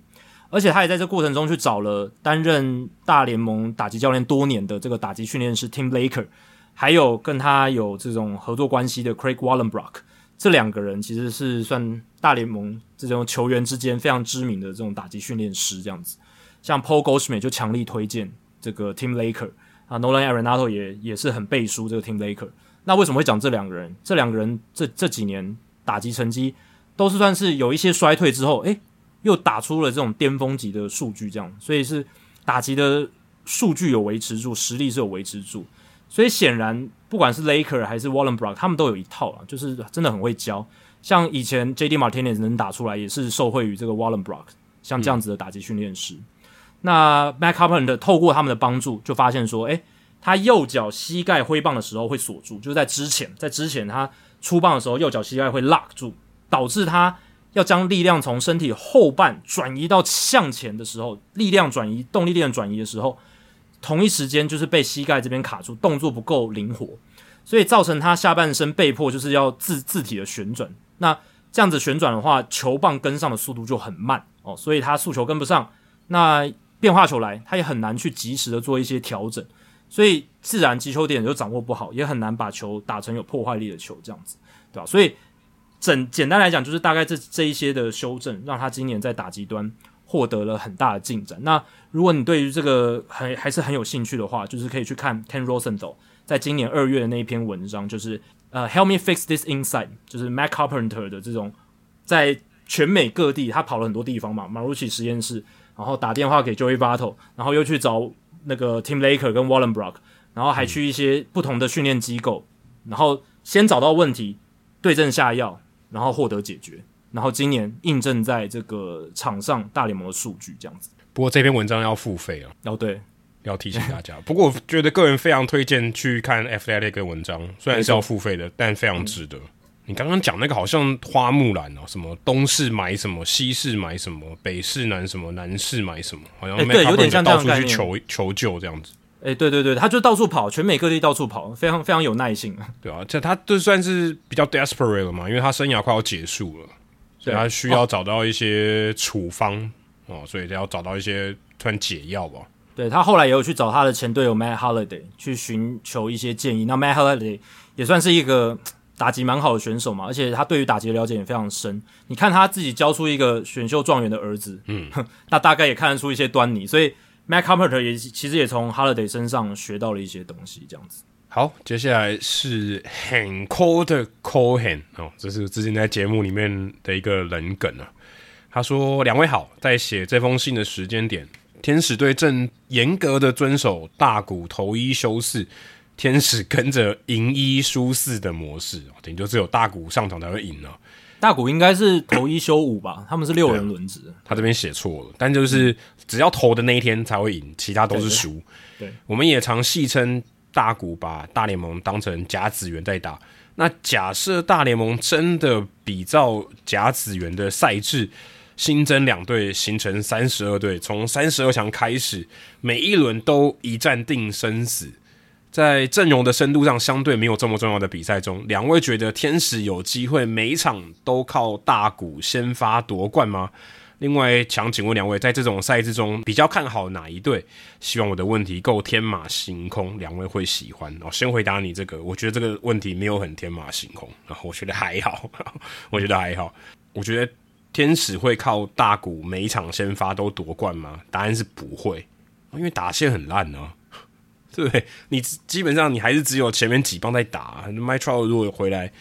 天使队还是一个相对比较弱的球队。如果你真的要跟对方比这个胜率的话，其实天使队还是没有办法。而且，如果我觉我觉得一个很大的问题是，如果你已经摆明就是你只有大谷当先发的话，那对方只要全力研究大谷就好了。再强的投手都是会有弱点，而且再强的投手他也不可能每一场都强。所以，如果你只把你所有的筹码压在一个先发投手上面的话，你很难赢然后！你很难，你运，除非你运气非常好。而且，大联盟的打者的执行能力，如果他真的只知道他只要把你的投手解决掉，他就过关的话，他的执行能力绝对比那些甲子园的高中生来得好。当然，这个是因为你把大联盟跟甲子园来比哦，所以我觉得。这个是不太可能哦，天使队要一路过关斩将是非常难的。但你问说，在这种赛制中，你比较看好哪一队？那其实这个答案也很简单嘛，就跟你问今年谁比较容易拿冠军，其实一样的道理啊，就道奇队啊。哦，因为这个道理是什么呢？呃，你说，即便是在这种一战定生死的情况下，啊，当然每一战定生死，他运气就越多嘛。可是如果我把所有可能一战定生死的情况全部加起来，好，或者全部考量在一起算，就跟奇异博士算过所有的这个一战定生死的情况下，啊，道奇队赢的几率还是比较大吧，对不对？道奇队他的阵容就是这么强啊，你的先发投手也许只要投三到四局，然后牛棚上来每一个人都 shut down 你，你根本就没有机会。而且打线的深度跟稳定度，你跟天使队比哦，或是跟其他的球队比，完全是高出一截嘛。啊，不管是你可以派替补，或是你打 play t o n 或是先发的阵容，就已经比其他球队高出一截。那、其他球队虽然有机会扳倒道奇啊，但是他几率就是小比较多。所以如果真的要选，嗯，其实我这个答案也蛮蠢，我觉得大大部分人跟听众跟我的答案也都一样，就道奇队吧。但我觉得相比于一百六十二战的赛季，像天使这样很 top heavy、比较没有深度的球队，呃，胜率我觉得。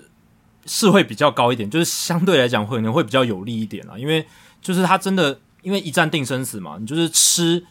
单一球员的战力比重是会增加的，哦，就相比于整个一百六十二战的赛季，而且我自己是不太清楚甲子园赛制啊，好，如果是真的变成说大联盟变成一支球队他一个礼拜只打一场比赛，然后变成大联盟可能一年多少个礼拜啊？大概六个月二十四周，好算。好，就算三十个礼拜好了，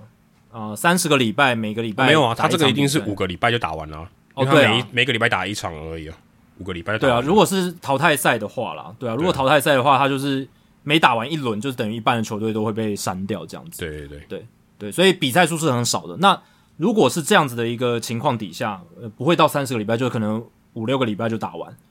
那一定是可能一个月，也也不是说五六个礼拜，就是一个月打一场就好了嘛。打一轮就是三十六、三十二队打一轮，然后变成十六队，十六队再刷剩八队，对，八队再刷，嗯，所以可能一个月打一场，所以代表说每一场吧，这个这个也太少了。照他的意思就是这样嘛。如果是天马行空的设想就是这样，所以大谷基本上就是会场场先发，天使队就是大谷场场先发。那如果天使队 Mike Trout 没有受伤，Taylor Ward 也没有受伤，哦，这这几根棒子都在打线里面。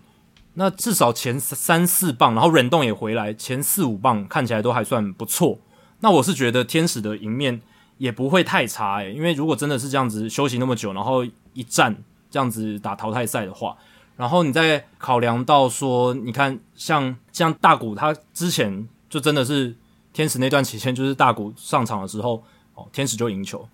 对啊。然后天使今年有个很有趣的数据，等下有一个问题有问到，就是。他们今年有十六场的完封，这个在全联盟只仅次于大都会。他们有十六次完封胜对手，这个其实是呃全联盟第二多的。虽然他们战绩那么烂，对，所以我会觉得说，在这种一战定生死，而且休息非常充分，不太需要考验深度的这种天使非常 top heavy 的阵容，确实是比这个他们在一百六十二战拉长赛季的胜率，就是胜面赢面是会比较大一点啦。当然，你说就实力来看，因为道奇跟天使的这个落差实在太大，道奇本来就是一个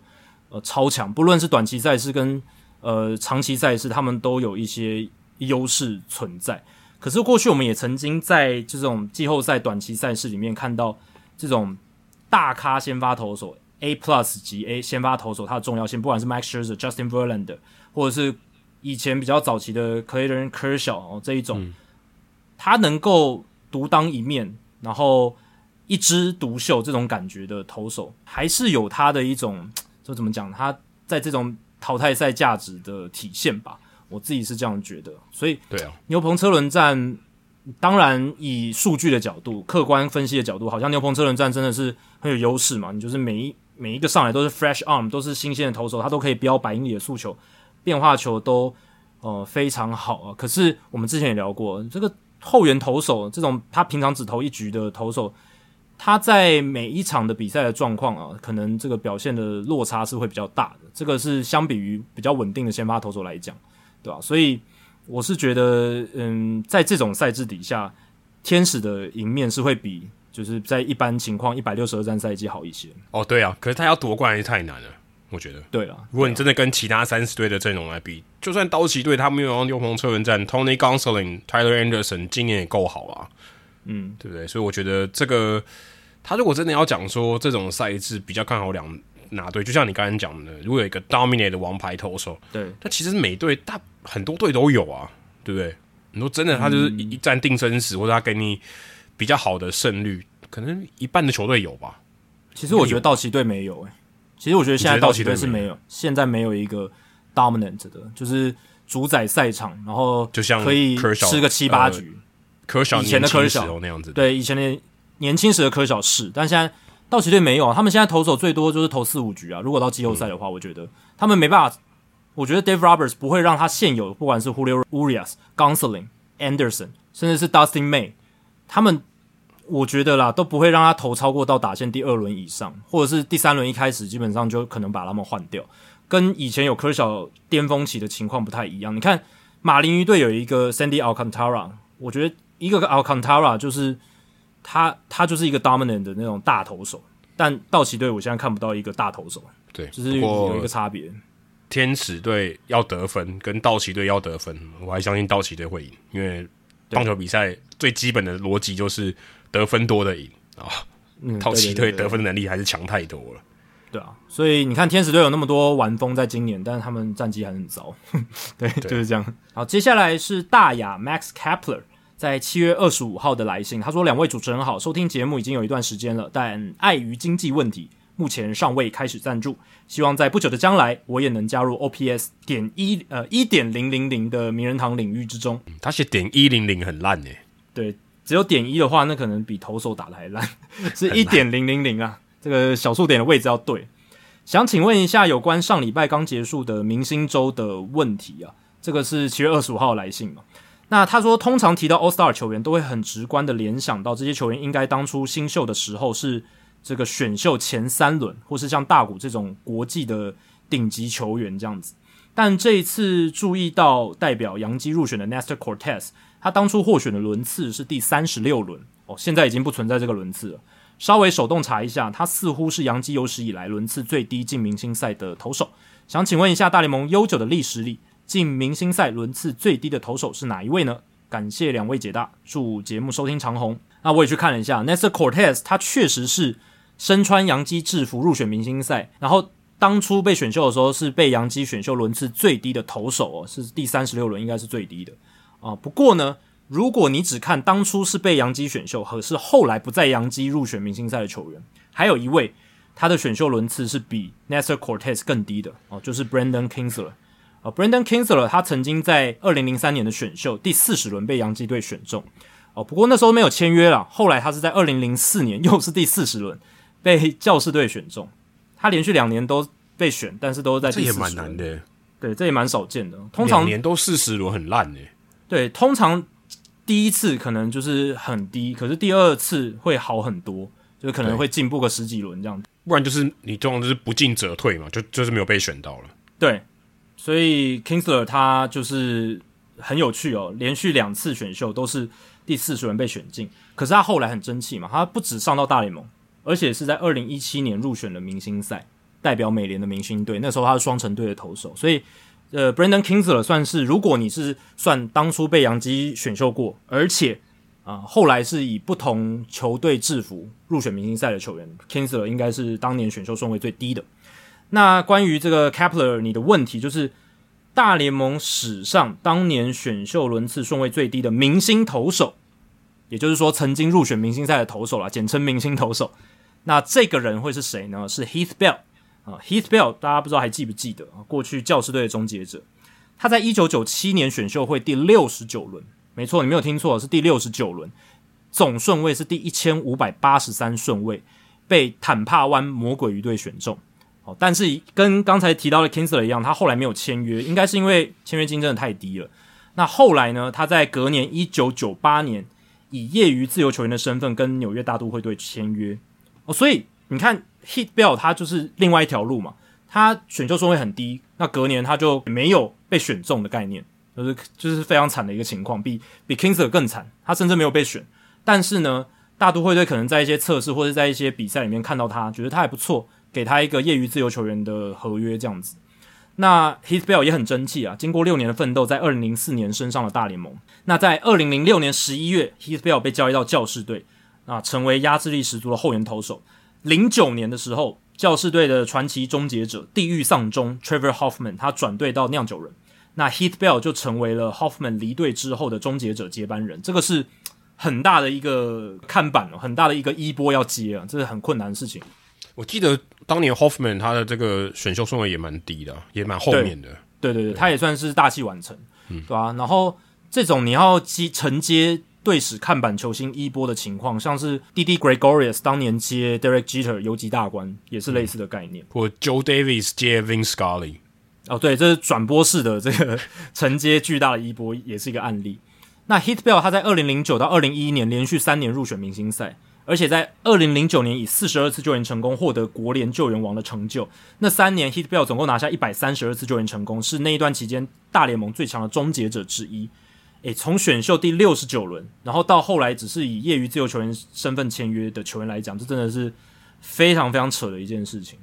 那我也再补充一下，大联盟的选秀的顺位轮数其实是越来越少的，当然这也跟球队扩编有一些关系了。嗯。那在一九八八年到一九九七年这中间是七十五轮哦，那个时候是有七十五轮，但这中间因为扩编了两次嘛，那因为你球队数变多，所以你选的球员的数量也会增加，那我轮数就减少，那维持这个球员的 pool 的数量这样子，所以大联盟在一九九八年把选秀的轮次上限删减到了只剩下五十轮，从七十五减到五十。二零一二年的劳资协议又改成四十轮，然后二零二零年因为疫情影响只有五轮，去年起变成了二十轮。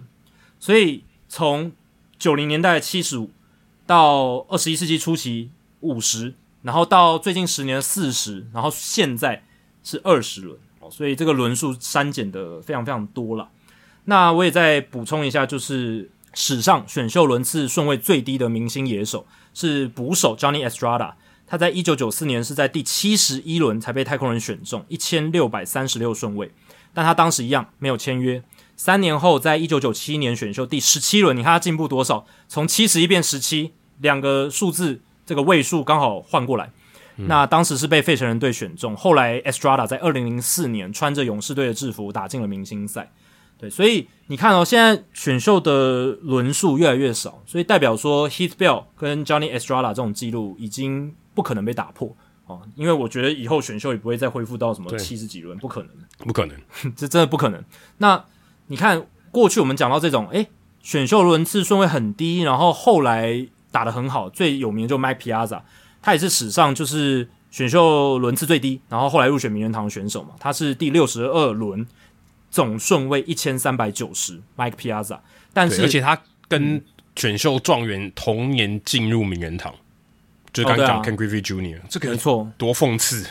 这还蛮还蛮屌的一件事情，对啊，这个选秀轮次。顺位第一名的跟第一千三百九十的都入选名人堂，同一年入选名人堂。对，二零一六年啊，那一年一个是选秀状元，一个是选秀第六十二轮，但他们不同届选秀了。这也是这是一件很不可思议的事情。选秀他们年份是有区隔开来的，对吧、啊？那如果你要说这个明星赛有入选明星赛的话，那野手就是 Estrada，总轮数第七十一轮，然后 Heath Bell 是投手的记录第六十九轮。不过我觉得这个题目有一个小小的瑕疵。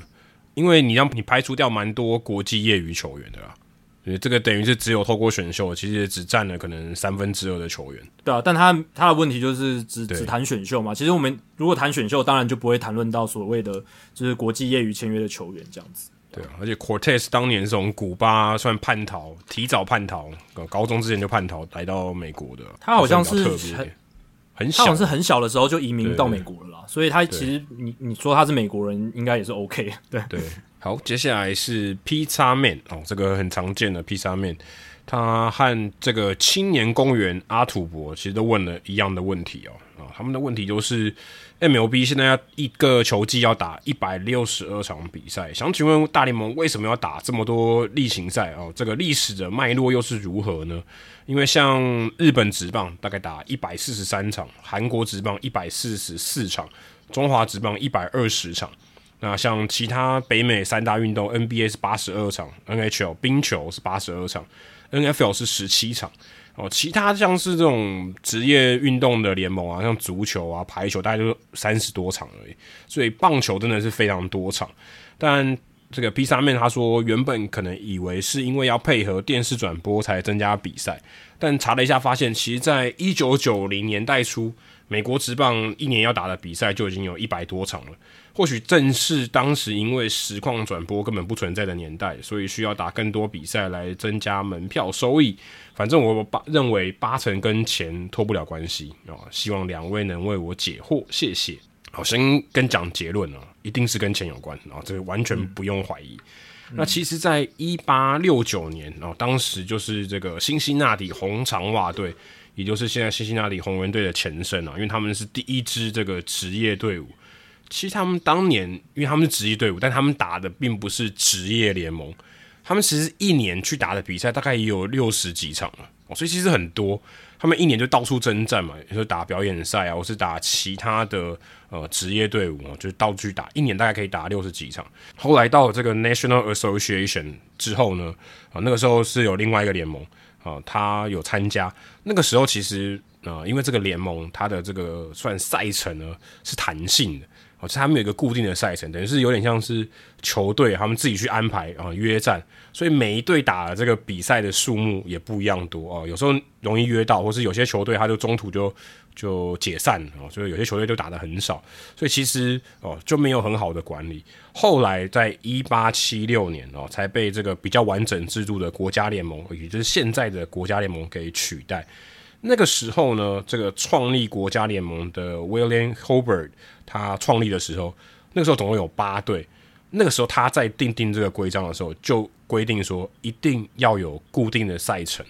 呃，先不讲这个场数的这个制定哦，他为什么认为要有固定赛程呢？因为让球迷可以知道说哪一天是哪一队对哪一队啊，至少知道，诶，我我可以安排时间嘛，我可以提早知道，然后可以安排去看比赛。所以他认为固定赛程是这个商业利益中很重要的一个角色哦，所以他一定要固定赛程。当然，固定赛程它的场次的数目也就要固定。所以当时他有八队嘛，那八队每一队跟其他的队伍打十次，所以一开始就打七十场。然后你有十场会跟这个球队打嘛，所以有五场是在主场，五场在客场，所以主客场各半。当时就已经有这样的规定，后来也因为有这个球队的队伍退出，所以最少有到六十场。那也因为他们觉得可能这个信心越来越好啊，越来越强，或者他们觉得这个生意越来越值得做，甚至有这个。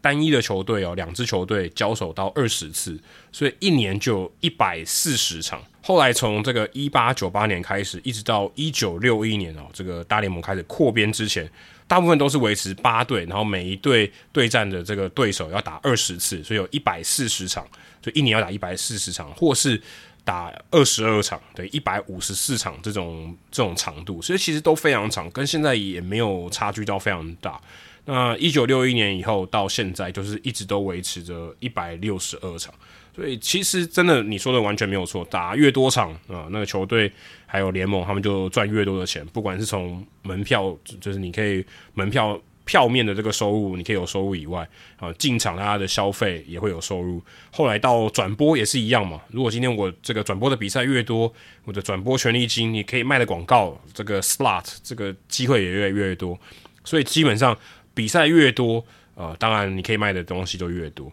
而且这也要考量到棒球本身它的这个特性。你说如果叫美式足球或篮球天天都打啊，说我要创造广告啊，我要创造收益啊，也没办法，因为美式足球跟篮球这个肢体碰撞比较多啊，这个损耗也比较多，体力上或是受伤的这个频率也会比较高。所以棒球相对起来是可以频率比较高啊，时间拉得比较长的这个运动，所以连续可以打越多场，它能赚它就尽量多赚。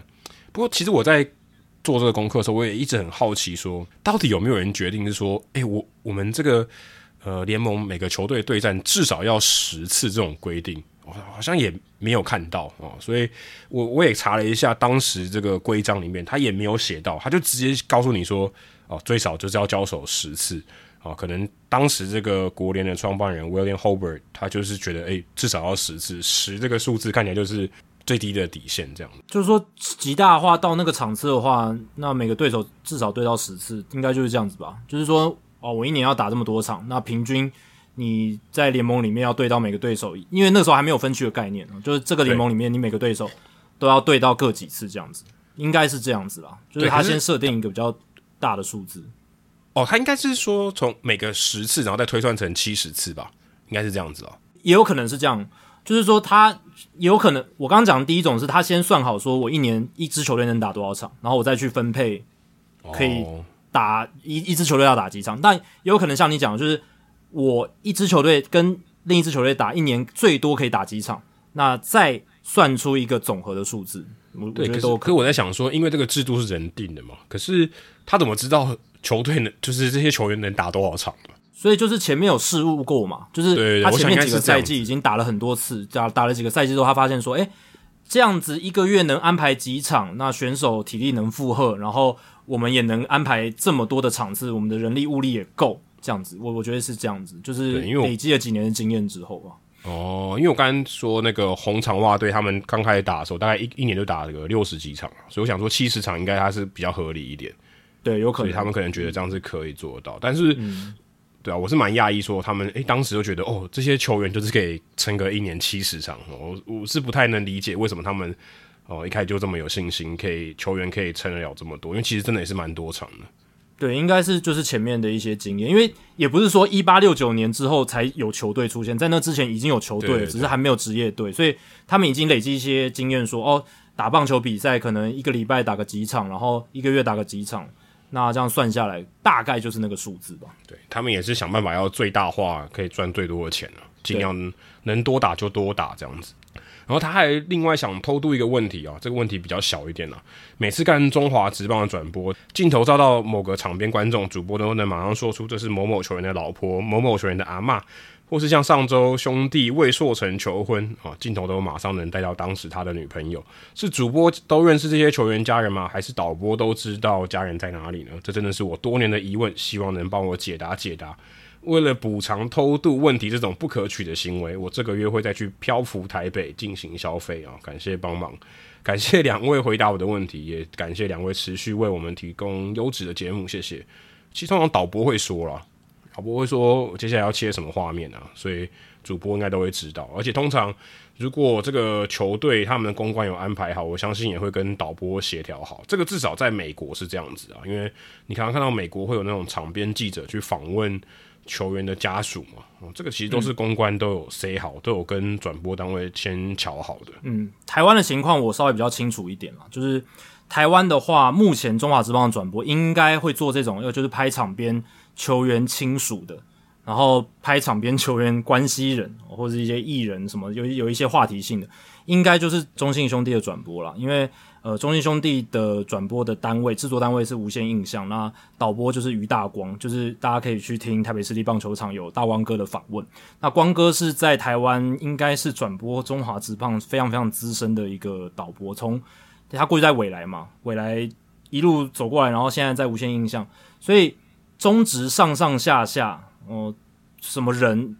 管理，然后主管什么，他都非常认识，非常熟悉。然后呢，再来就是他过去也曾经在中信兄弟服务过嘛，有曾经去服务过。大家听那个台北市立棒球场的访问就知道。所以光哥他在整个中中职产业里面算是人脉非常广，而且看的人真的非常多，球员他都蛮熟的这样子。所以他在这个转播车上，他看着就是摄影师这么多台机器的所有画面，因为他们会拍很多就是观众席上的一些画面，找一些球迷的画面啊。然后找一些就是球迷跟场上一些互动的一些画面，这样，所以他就会看嘛，然后就看到一群球球员的老婆啦、小孩啦，就会特别去带这样子。那他就会可能摄影师他自己，因为那些摄影师有一些也是蛮资深的，那他可能也知道，他就有那个 sense 会去拍。那光哥看到他可能就会把画面切到那里。如果跟场上的球员有关系的话，像魏硕成这个例子就是，所以他那个 sense 是很强的，就是主要还是导播本身。那他有那个 sense，然后他也知道会。不管是他去指导摄影师，或摄影师马上已经把他帮他带到了。那如果有带到那个画面，他马上就可以把这个画面切过去，这样子。所以导播非常非常重要。那 Eleven 也是有啊，Eleven 我是看他们导播也会切到，就是像什么呃刚龙啊，刚龙跟那个布布里汉他们的家人嘛，就是他们小朋友很可爱，还有那个伍铎他们的家人，就是在天母棒球场的时候，所以也都有。那这个都是导播，然后还有。就是节目制作人，就是这个转播球赛的制作人，他们会有一些 sense，那可能会去就知道说，诶，球员的家属在哪里，哪一些关系人在哪里，像这样子。那像之前，呃，陈子豪的老婆来到球场，因为那时候是 K 歌的主题日，他也有上去唱歌什么的，所以他他陈子豪老婆有留在现场，那比赛中也有去带到那个陈子豪老婆的画面等等，所以。呃，关键主要就是导播，对。那光哥因为他的资历很深，然后他这方面经验很多，那他也喜欢去嗯带一些这种场边周边的话题的画面哦，所以呃，大家如果去看中信兄弟的主场的转播，是真的蛮有这样子的色彩存在。对，而且关键就在于说，其实主播还有球评的都有戴耳机啊，所以里面导播是会跟你讲话的。嗯，所以导播会提示你了，所以这个也不是说主播一定都要知道。希望战友可以回答到你的问题。好，接下来是法官开庭了。八月七号的留言，他说想请问两位，是否有球员在参与明星赛的时候因此受伤的例子，被触身球砸伤或是跑垒扭到之类的？感谢主持人。哦，当然是有。当然，最近几年，呃，球员保护自我意识比较不断提高的情况之下，在明星赛这种相对来讲重要性比较呃低的场合呢，尤其是现在完全恢复表演赛性质的情况下，呃，选手都会特别注意不要受伤啊，就不会说真的到那种百分之百的全力这样子。但过去还是有发生过球员在明星赛受伤，而且蛮严重的案例。有两个经典的案例都比较早期，第一个是在一九三七年的七月七号，那是大联盟才第五届的明星赛，当年甚至小罗斯福总统还亲临现场啊，是史上第一位出席大联盟全明星赛的美国总统。那三局下最后一个出局数。国家联盟的投手 D.Z. Dean 被打者 Earl Avril 的强袭球打中了左脚掌。虽然 Avril 最后是被处理掉出局了，但是 D.Z. Dean 也在那个 play 之后退场休息。后来检查发现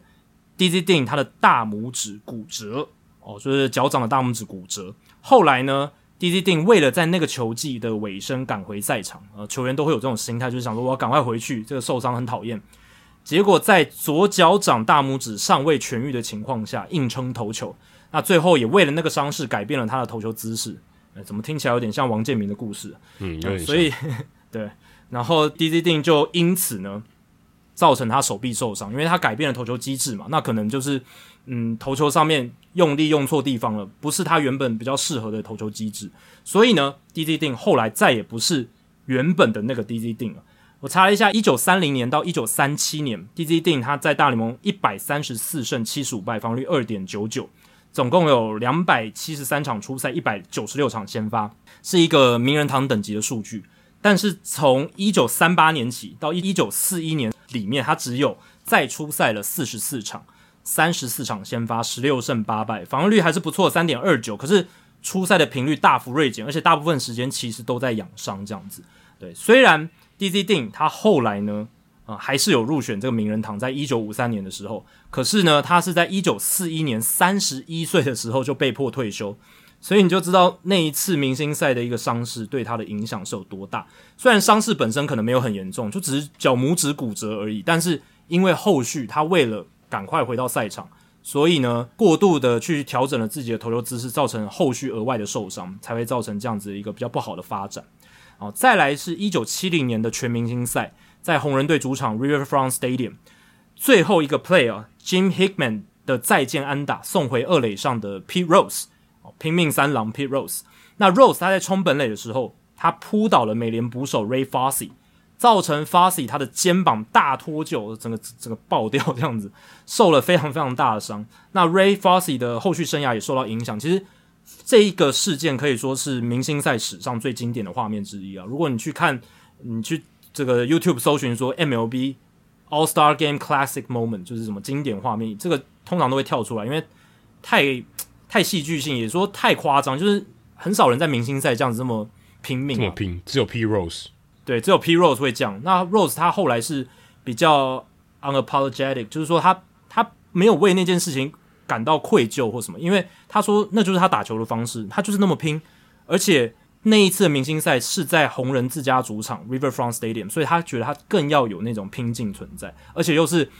有可能再见安打。而且如果大家有去看那个画面的话，他其实真的是有点干拐子给他，哎，对，就是冲冲进。当然 f o s s y 也算是呃有把这个本垒板的路径稍微挡掉挡掉了一些，嗯、但其实以现在跑垒观念的角度，应该。呃，跑者应该会稍微就是有点侧滑，然后用手去摸一下就好了，他就不用去撞到捕手的肩膀。对对对，但 Rose 真的是有点刻意的，就是把这个 Ray Fosse 整个撞倒。那 Ray Fosse 在那一年之后，其实他大联盟生涯嗯没有很长诶，三十二岁就退休了，而且他在一九七零年之后，只有到一九七三年都有出赛超过一百场，后来他的出赛数就都不到一百场。虽然在一九七一年，也就是一九七零年那个明星赛事件的隔年，他还有入选明星赛，都还打得算不错。可是就再也回不到他在一九七零年代的那个水准了。所以后来，呃，Ray Fosse 他接受访问的时候，他也谈到那个 play 其实对他的人生的冲击是非常大，因为他受的伤真的很严重。而且他还提到了一个故事，就是其实在那一天的明星赛前，一九七零年明星赛之前的前一天，P. Rose 还有邀请一些明星球员到他家里面做客，请他们吃饭什么的。Fosse 也有去，那是他第一次见到 P. Rose，其实都相谈甚欢什么的。结果没想到隔一天就发生了一个这么严重的事情。那 Fosse 他自己也说，那个 play 对他人生的影响是很大，所以对啊，这这这两件事情是明星赛史上。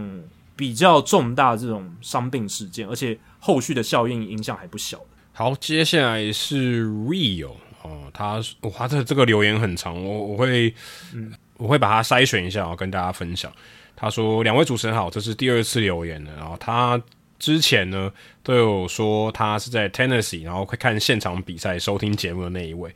他说他听到最近一个 NBA 的 Podcast 哦，聊到一个还不错的节目的题材。”想问问看，我们是不是感兴趣？那他前面讲了很多，那我简单来讲，就是说，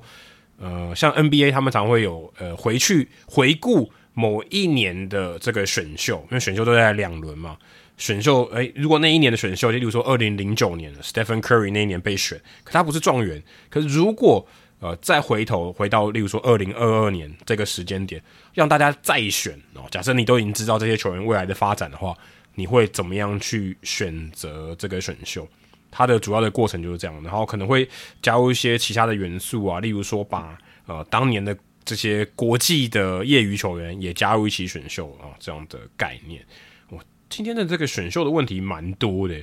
那其实大联盟也有啊，也有人做这种 redraft，就是重新再选秀，特别是杂志啊或是一些专题的报道里面有，但我自己个人。好，我没有很喜欢这种主题，因为，呃，我必须说，这些选秀的球员呢，他也许在很前面他被选，可他因为在不同的球队发展体系下，他可能会有不一样的结果，所以你可以说，也许有些后段轮次的球员啊，他在某些球队他就可以发展得很好，哦，例如像台湾可能就像拉米狗或是乐天桃园一样，第七轮都特别强，这种之类的。那有些球员他可能，即便他是很前面的顺位。可他被选到这个球队，也许他的发展就没有这么好。例如说，你看像底特律老虎队，也许有蛮多呃托克森可能表现的不错，可是在目前看起来他养成是出了一些状况。所以其实很多这种球员跟发展体系的互相的配合，呃，不见得都会有一定呃可以预期的结果。那如果你直接说你用当轮的这个梯次，例如说我们现在可能看呃二零零九年好了，二零零九年还有蛮多球员还是现役的。你直接把这个梯次用 WAR 值来排名哦，这其实也够了，对不对？很多直接这样倒过来排名，说哦，WAR 最高的啊，在第一轮第一顺位要选哦，这样其实也也够简单，也够粗暴啊，其实也可以达到我觉得类似的效果。例如像刚才讲二零零九年那年的选秀状元是 Stephen Strasburg，不知道大家记不记得第二顺位是谁？哦，Dustin Ackley 啊，那现在如果你要选的话，他绝对不可能是第二顺位了嘛。当年第一轮第二十五顺位是 Mike Trout 啊，那现在也不用看，他一定会是第一轮第一顺位，可能比 Strasburg 还要更前面。所以其实像我觉得像这种选秀 redraft 就是重新再选的这种话题，对我来讲其实没有这么有吸引力啊。因为其实我们节目休赛季也做了蛮多次的嘛，那我们也没有做过这种讨论哦，比较少啦。就说啊，如果我们两个都是 GM，然后我们现在再来重选一次。我觉得这个是比较少的。那有一个很大的原因就是跟 NBA 不一样，是因为 NBA 这些选秀，它其实可能这些选秀的球员，他在呃一两年内或两三年内就有机会冲击在这个球员的先发名单，甚至他第一年就是先发球员。可大联盟很难啊，所以这个中间的养成的过程变数太大了。那我觉得你就算重新再选，意义其实也不是很大。最后你也是看。球员现在的成绩，所以我觉得能分析或是呃有趣的点，我自己是觉得还好哦。我觉得这个嗯趣味性其实是比较少的。对，水手队过去十年内都没有打进季后赛，Dustin Ackley 那个呃算是选秀榜眼嘛，没有成功，我觉得 扮演了蛮大的一个因素，因为当时呃水手队对他是寄予厚望了，这也是呃比较可惜的一件事情，也让水手队在整体这种。自家培养年轻人的这种阵容核心上面是有一段时间是一直养不起来的。那 Ackley 是扮演一个角色，不过我觉得这种重新选秀，它本身就只是一个媒介，它只是一个工具。那它真正的目的并不是说哦，我们回顾呃那一次选秀，我们再来排序一下谁最强，谁谁最弱。这真的这当然很无聊，你看数据就知道。我觉得这个只是一个工具，让主持人跟来宾可以有话题聊。我就是我们、哦、对啊，就是。对，就是那一年选秀有很多诶球员看起来都表现得还不错嘛。那呃，我们找一个媒介，找一个呃管道，我们怎么样把这些人凑在一起一起聊？那他们共同的关系点是什么？就是那一年选秀。所以我们就用这样重新选秀的方式。那当然，大家可能都知道大家会怎么选嘛。你看以二零零九年来讲，一定 Mike Trout 状元呢。但是我们可以借着这样的机会，让主持人来宾，然后可以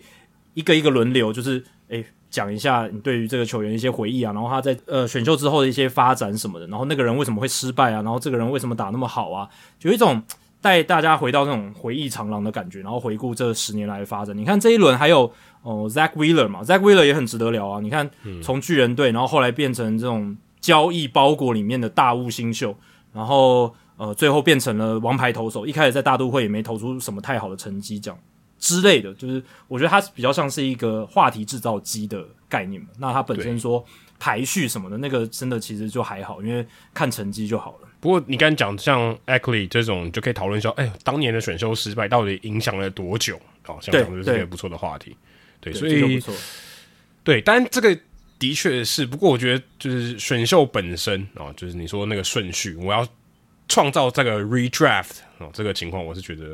比较没比较没有什么意思啊，主要还是说它延伸的一些意义，或是你就像刚刚 Jackie 讲的，有一个回顾啊，找一个话题来回顾的那种感觉。好，接下来是潘家园 Nicky Lopez 哦，也算是听众信箱的常客。他在八月八号留下以下的留言，他说：“Hello Jackie and Adam，我又来请教问题啦。昨天就是八月六号的时候，皇家跟红袜的比赛里面，皇家的 MJ Melendez 还有 Nick Pratto 这一对二零一七年皇家选中的首轮次选秀的。”这个球员呢，分别在第一局第一个打席，还有最后一局最后一个打席开轰，这是队史第二次。Prato 九下再见阳春炮，帮助皇家获胜。更有趣的是，两人分别是在第一个打席的第一球和最后一个打席的最后一球。想请问 Jackie 和 Adam，不知道大联盟历史上是否还有这样的情况发生？是否有过一场比赛的第一球和最后一球分别开轰过？也就是客队轰第一球，然后主队轰最后一球的情况。其实我看到这个问题的时候呢，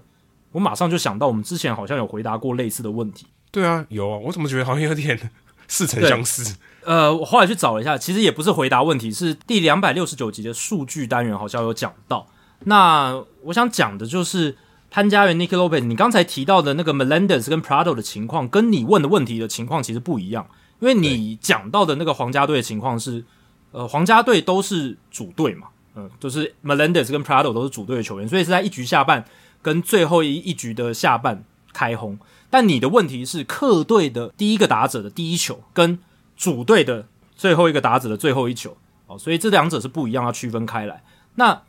你如果问的那一个问题就是说，大联盟史上呃有出现过多少次像这种、呃，就客队首打席全垒打，然后主队再见全垒打，就是。这场比赛第一个打席跟最后一个打席都是全垒打的比赛，其实我们之前回答过，在第两百六十九集。那我那时候就有查到有六十四场，那现在总共是有六十五场，加上最近的这个进度的话。不过潘家园 Nicky Lopez，你问的这个问题里面有一个跟上一次我在数据单元讲的不一样的内容，就是你有讲到的是第一球，就不只是第一打席哦，甚至要第一球的话，那这个就更少了。但是大联盟史上还是有发生过哦，就是。这整场比赛的第一球哦，不只是第一打席，第一球跟最后一球都是全垒打哦。这这种情况，大联盟发生过几次？那因为涉及到足球记录，就是一球一球的记录，所以只能追溯到一九八八年。因为一九八八年起，大联盟才有这种完整的 pitch by pitch 足球的记录。那从一九八八年到现在，总共有六场比赛是第一球跟最后一球都是全垒打。那这六场分别是一九九零年九月十三号，太空人对红人队，那首打席全垒打是 Eric Yelding，然后再见全垒打是 Barry Larkin，还有二零零四年七月二十一号，运动家对水手 Mark Kotsay，现在运动家总教练打出了首打席全垒打，而且是第一球。然后呢，再见全垒打 Bucky Jacobsen 这是最后一球。然后二零零七年六月十九号，光芒对响尾蛇，岩村明宪第一球就全垒打，然后再见全垒打是 Chris Young 响尾蛇的炮手。二零零九年八月二十五号，费城人跟海盗，Jimmy Rollins 首打席第一球全垒打，Andrew McCutchen 当时还在海盗队，海贼王，他敲出了再见全垒打。然后二零一八年四月三号，红雀队酿酒人，Dexter Fowler 第一球全垒打，Ryan Braun 最后再见全垒打。然后再来就是这个二零二二年四月二十四号，今年也有一场哦，白袜对双城的比赛，Tim Anderson 首局首打席，而且是第一球，整场比赛第一球全垒打，Byron Buxton 最后再见全垒打。哦，所以就只有这六场比赛在有记录的年份里面，呃，这个其实是非常罕见的情况了，算是一个有始有终。如果现场观众去看第一球，哇，最后球也是哇就结束了。对，然后潘家园 Nicky Lopez 也想要给这个皇家队一些曝光啊，所以他后面也讲了，哦，Pratto 这一发再见轰是他人生中在各个级别比赛中的第一次。那上一次再见安打还是他在 Little League 少棒的时候，就是 Little League World Series 最近也才刚结束，今年度的这个少棒联盟世界大赛里面打出来的。当时他的再见安打也帮助球队拿下冠军。然后 Eric Hosmer 也有在这个系列赛中时隔六年回到 Kauffman Stadium。我不知道 Jackie 跟 Adam 有没有注意到，Hosmer 在二零一七年成为自由球员之后，就再也没有回到 Kauffman Stadium。诶，这个我还真的没有注意到。这也还好啊。对，有些球员他换个联盟嘛，对，换换换个联盟就很难了。不过也是魁违五年，也是蛮久的啊，值得一提。那其实教室今年也会在八月底做客皇家队，哦，所以 Hosmer 今年无论如何都会去 Kauffman Stadium。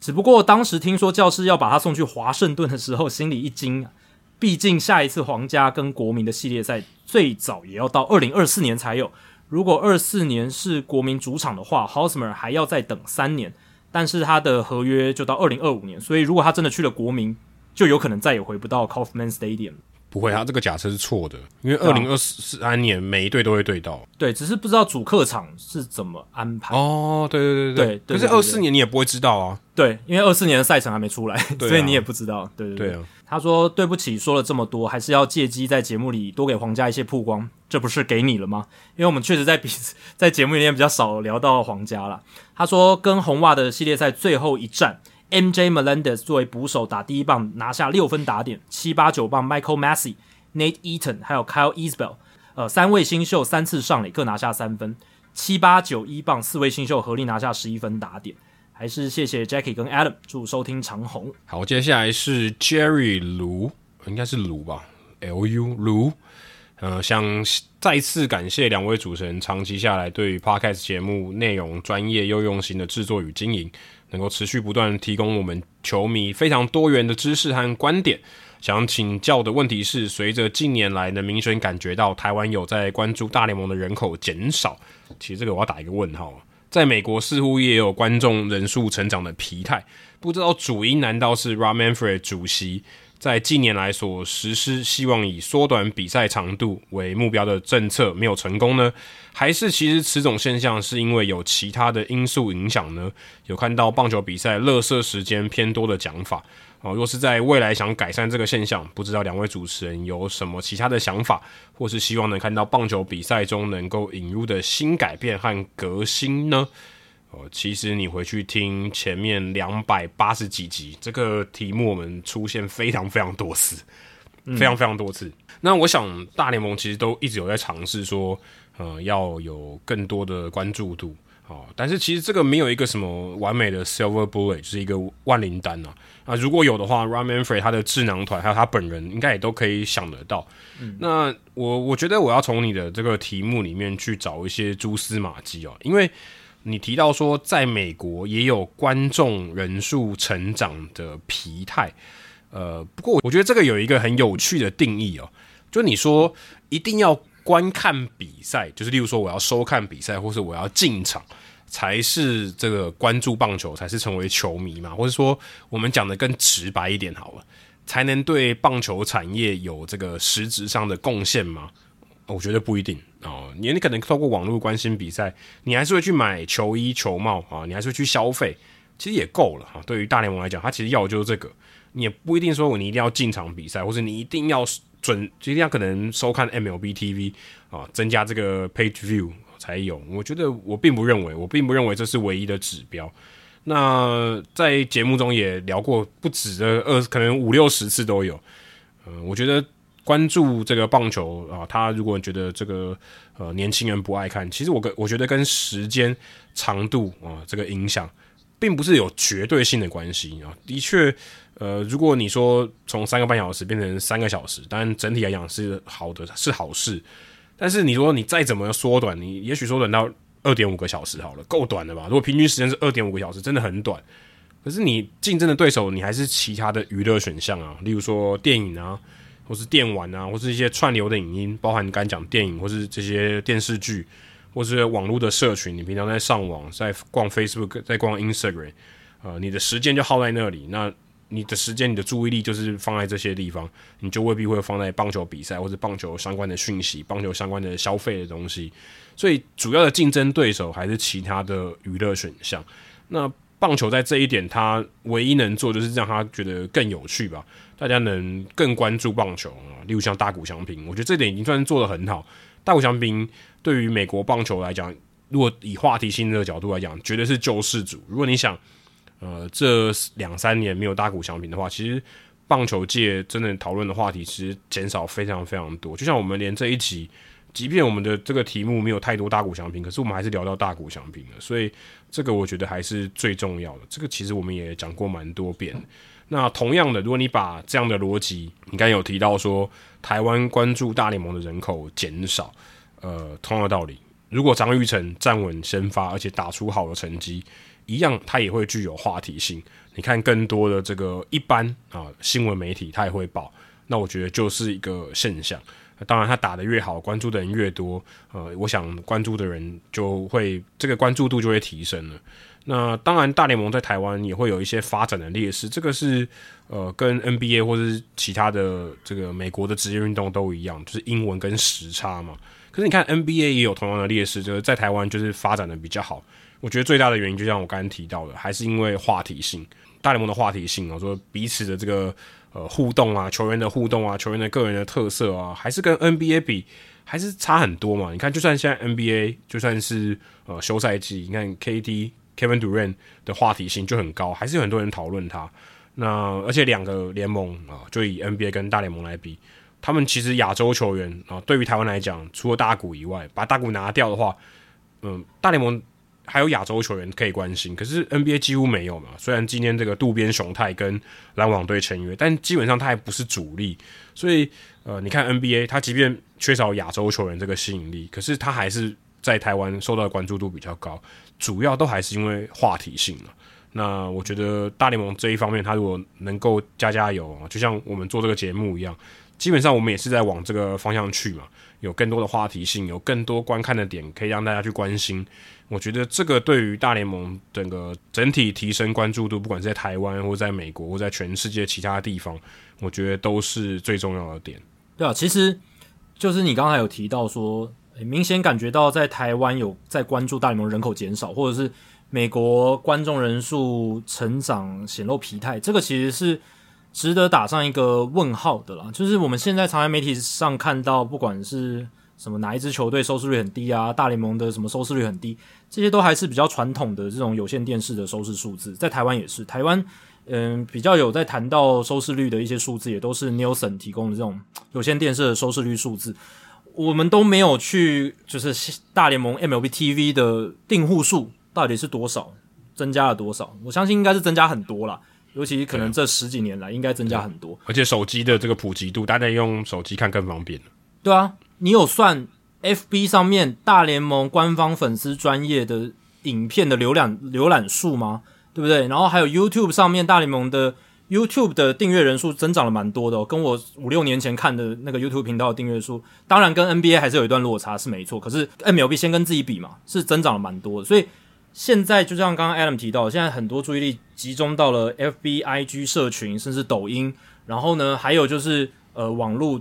的串流直播等等这些管道越来越多，所以有线电视收视率能代表的东西真的是越来越少。其实我每次看到那些报道说啊，就是又创下了收视率数字的新低，我都觉得那个参考的价值是越来越低的。真的还是要看它在整个社会然后社群上面的一些影响力。而且我自己回顾这十年来，我开始从写专栏，应该是说写自己的部落格，然后呢一路走到现在，在这个大联盟媒体的环境里面，其实现在在台湾能够讨论大联盟的地方、社群、管道，真的是多太多了。以前可能还只有 FB，然后你要粉丝团，然后或 PTT 嘛，PTT 棒球版、大联盟版这些地方，但现在你看。粉丝专业多了多少？讨论大联盟的粉丝专业多了多少？然后呢，IG 的账号多了多少？然后你能在 YouTube 上面找到的一些影片也多了很多，甚至有台南 Josh 这样子的网红 YouTuber。当然，他现在触角伸到了可能中华职棒比较多，可是大联盟内容也还是有嘛，也有很多大讲大联盟的频道什么的，对吧、啊？所以 我就是觉得，真的是关注的人减少吗？好吧，可能你跟王建民那个年代当然不能比嘛，那王建民那个年代是全民都在疯，然后。呃，主要的主流媒体都在讨论什么的。可是你看，我觉得要讲的就是你刚才 Adam 有提到，NBA 就算亚洲球员没有很多，但是它的效应还是很好，它的影响力还是很好。我觉得要看是这种长尾效应，还有就是在一般群众之间对于大联盟这个品牌的认识度。我觉得现在一般台湾的人应该都知道大联盟这个东西存在，而且甚至说这这两三年因为大股的关系，大股让大联盟增加了在。台湾主流媒体、一般新闻频道的曝光，所以，即便连我一些平常没有在看棒球的朋友，他也知道大股了，甚至知道大联盟这个品牌、这这个 logo 这些东西。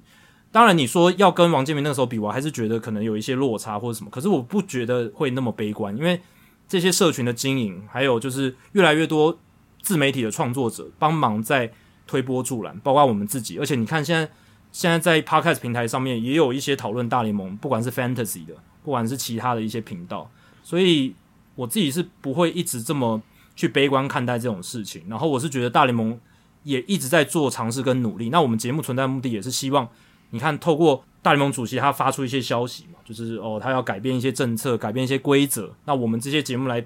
嗯，有种像算某种程度上算是反映球迷的心声啦，也不能说监督这么厉害，就是反映球迷的心声，引引起一些人的讨论。那这些。有点像这种回声机制哦，就能让大联盟知道说哦，球迷大概在想什么。那这些东西，我相信反馈到他们那边，他们也会做出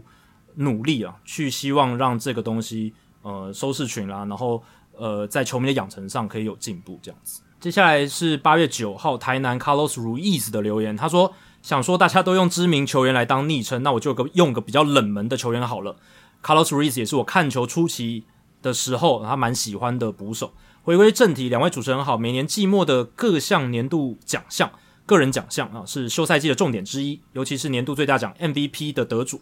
但投票的记者、专家们未必会将选票投给该年度表现最优秀的球员。哦，这个表现最优秀这个定义，每个人的标准不一样啊，而是会依据个人主观印象或对球员的喜恶进行票选。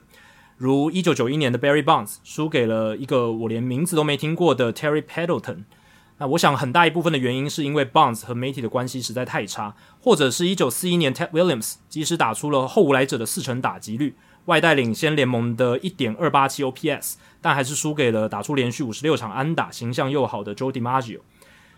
但是呢，一九四四年关于国联 MVP 的得主，我实在是不晓得他何德何能能够获选哦。此人就是红雀游击手 Marty Marion，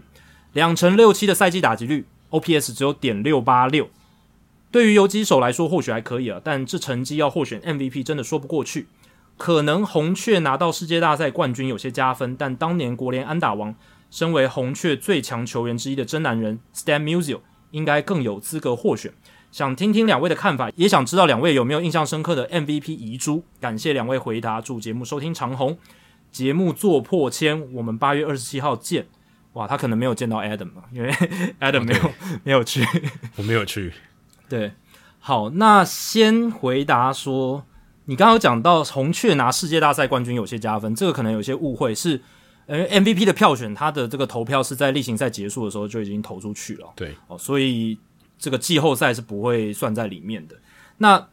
再来就是说，呃，就是表现最优秀，对，最有价值这件事情，其实在那个 MVP 选票上面的这个给投票记者的指示。它其实没有明确的定义，就是你觉得你觉得最有价值的，呃，最对球队最有贡献的，他没有说 OPS Plus 要多少，他们没有没有说 WR 值要多少，他没有说打击率要多少，这个是完全由投票记者主观认定。这个我们在节目当中呃强调过非常多次啊，所以不一定是数据最好的才会拿到 MVP。那在那个年代，呃，Terry Pendleton 他有他的名声在哦，他有他其他表现好的地方，所以才会让投票记者哦去选择他。那当然。这三十年来，投票记者因为数据分析改革的浪潮，以及这些进阶数据普及于棒球界，会更加的去参考进阶数据。那现代的球迷也比以前的球迷更加的有棒球知识，或者说更了解怎么样去正确的评价球员在表现上的优劣。哦，但是有一些东西它有客观的评价依据，有些东西没有，像人格特质，像他的这个领导力等等。那当然。数据派的人会说，这种东西没办法量化，你你都是自己讲，这没没没有任何意义。但是对于投票记者来说有啊，对于他的队友可能有，对于教练可能有。那这些记者他为什么可以有投票权？因为他每天都在跑这个球队的休息室，他知道那个休息室的氛围，他知道这一些球员教练他的性格，他每天都跟他们对话，所以他掌握了一些你所不到，包括我们我们也不知道的资讯。Adam，你有当过这个就算。跑大联盟球场去采访的这种记者，一定有一个感受，就是有一些东西是你以前当球迷的时候看不到、听不到的，对不对？就是应该会有一些不同的感触嘛。或者说教练或者球员在对你的评价就是不一样，对，就跟你球迷看这个球员，他怎么打这么烂，天天还可以上场，可是大家都觉得有他在，大家比较安心，或者大家觉得。比赛比较就需要他这样子。对，你看太空人对的 Martin Maldonado 就是一个很好的例子嘛。没错，没错。太空人这么讲数据的一支球队，那 Maldonado 打的那么烂，那你说他的这个这个蹲捕的功力真的有强到说太空人要把他留下来吗？客观理性上真的说不过去。可是他就是有那种领导力，他跟那些他们正中很多拉美的投手嘛，那配合的很好，这个是没有办法取代。嗯、当然，太空太空人后来也找了 Christian Vasquez 来加强他们的捕手的打击。但是他们没有放弃 Maldonado，Maldonado 对他们来讲还是一个很重要的成员，这样子。对，所以讲回来到这个一九四四年的这一个 MVP 的票选，Marty Marion 那一年真的是，嗯，相较来讲啦，你跟他的队友 Musial 来讲，数据上落差真的是非常非常巨大哦。甚至你说跟第二名的 Bill Nicholson 也其实也是差了很多。Nicholson 那一年是大联盟全垒打王，三十三轰，打点数一百二十二分，也是全联盟最高。那个年代很重视打点的。但是他也是屈居第二，但是 Marion 跟其他的几个竞争者其实是很接近的，他拿到了七张第一名的选票，总积分一百九十分，跟 Nicholson 拿到四张第一名选票，总积分一百八十九分，其实只差了一分的分数，嗯，这个非常非常接近，真的是以这种毫厘之差，Marion 惊险的拿下了 MVP。可惜那些不能不能验票，验票的话搞不好还有机会，搞不好算错之类的，对不对？积分算错之类的。那 Musial 那一年其实也拿了三张第一名选票，积分一百三十六分，其实也还蛮不错的。那 Marion 那一年会拿 MVP，呃，第一个关键是红雀队，他们是那一年例行赛最强的球队，所以不是因为他们拿世界大赛冠军，是因为他们例行赛超强，一百零五胜四十九败三和，哦，真的是很扯的一个战绩这样子。然后呢，再来就是呃，Marty Marion 他的守备能力非常好，而且在整个球界里面，他有非常好的这种领导力的评价，在球队当中，他被描述为是 the glue of that team，就是他把那个球队凝聚起来，就这种粘着剂的概念这样子。那这样子的这种隐形的价值，是那个年代的投票记者尤其重视的，他们非常重视这种东西。那当然，Musial 不管你去看什么上垒率、长打率、OPS Plus 啊，都屌打 Marion，可是。那个年代其实也没有这些数据嘛，就是大家通常只看打击率啦，然后打点，哦，二垒安打、全垒打，没有什么 OPS Plus 这种概念。那当然看数字也觉得 Musial 是比 Marion 好上非常多，可是 Marion 他有很好的防守，那防守的话就会留下很好的印象名声。然后呢，再来就是我刚刚讲的这种休息室黏着剂，然后他的领导力，而且他有一个绰号叫做 Mr. Shortstop，Mr. Shortstop，他是游击先生哦，这是非常 非常。大的一个名字这样子，然后他也有一个另一个绰号很有趣，叫做 The Octopus，呃，就是章鱼。为什么叫章鱼？因为应该就是他的这个就是手背非常好嘛，就是像八爪章鱼一样，什么球他都拦得下来。我是跟现在那个 Andrew Velasquez 一样，The Squid，对对，那 Velasquez 是非常好的一个游击手，对吧、啊？然后很多记者都认为是有 Marion 在这个红雀队里面啊，才帮助红雀队能够打出那么好的战绩，挺进了这个世界大赛这样子，对吧？所以呃，那个年代当然有很多的 MVP 票选，呃，你会看起来是有以客观数据角度来看是非常不合理。我也我也认同，其实那一年如果我有票，我也不会把它投给 Marion，我会投给嗯 Musial 或者是 Nicholson 之类的哦。但是就是因为这样，那个年代的记者他们有这样子的观念，那你不能以我们现在的思考方式，还有我们现在的一个棒坛文化的脉络来去评价那个年代，因为那个年代有他们自己的脉络跟他们那时候的一个思考的情境这样子。当然，时代是会不会进步，脉络会不会进步是会。我们现在有更好的评价的手段跟机制哦，但是就是这也是凸显了棒球它历史源远流长，它一个很很有趣的一个特色，就是它被不同时代有不同的文化。然后有不同的环境、不同的讨论方式，然后不同的球员特色、不同的棒球环境，这也让我们多了很多诶讨论的面向，也增加了我们一些诶思考，我们人怎么在这种棒球的产业里面，因为我们思考的方式竟然会与时并进去做改变，这个也是我觉得之所以我会对大联盟这个东西那么深深着迷的一个主要的点。对啊，因为客观的条件都没有变嘛。你刚才讲那些数据都没有变，嗯，可是你观看一个球员的方式就不一样，这个就是很有趣的地方。而且，没错，你真的，你真的如果把这个投票的结果摊开来看，你说刚刚只差一分，所以代表说他只要第一名的选票有一张变成第二名，他就输了嗯。嗯，所以其实他真的可能也只差一个人的投票的意志而已。对啊，而且他如果差了一张第一名选票，可能输很多人，可能掉到第四五名了。对啊，对不对？对啊，所以这个其实是很难说的。而且我觉得大家可能都。我不知道，我我看棒球的时候，常常会觉得有些球迷他会有一种想法，就是 MVP 一定是最强的，赛扬奖一定是最强的。嗯嗯。有时候也不一定，因为毕竟投票的时候就是这样。你说你今天选市长或选任何民意代表，你一定都是选你觉得客观条件说里面最好的吗？其实你你有过的资讯其实很少诶、欸。嗯，你其实你没有完全的资讯啊，你只能用你的判断。那同样的道理，记者也不是什么。也不是全然理性的人嘛，对不对？没错，没错。或理事中心会全部都当记者，也不够理性啊。那不太可能说你一定是投出一个呃说服所有人的这个人选。所以我觉得大家要对于投票这个迷思要有点，就是要要搞清楚啊。因为投票能决定，只能说他就是比较多票，但是不代表说他一定获得那个拥有的那个价值啊。只能说他在那个票选里面他赢了。但他是不是真的是最有价值球员？其实是未必的。我觉得必须大家搞清楚这一点。好，接下来是皮头小熊之惊讶没有被交易出去的 Contreras 哦，Wilson Contreras。嗯，两位主持人你好，这里有小小的问题想要请教两位大大哦，应该是有大大的问题想要请问两位小小。如果之后名单真的缩到二十五人的话，那像大谷这样的球员会大大的增加来。多一点阵容的弹性吗？如果真的发生的话，那比赛的观赏性会变高吗？感谢两位主持人的回答，祝节目干爹越来越多。呃，我想你有点搞错了，呃，因为我们上次聊到的是限缩投手在这个名单里面的人数，对，所以如果是二十五个人或者二十六个人，其实影响应该不大，应该重点是投手的人数。所以因为之前就是二十五人名单嘛，后来变成二十六个人，所以我觉得这个影响应该是不会很大，主要还是投手的人数比较受到影响。那假设你说的就是投手限制人数的影响，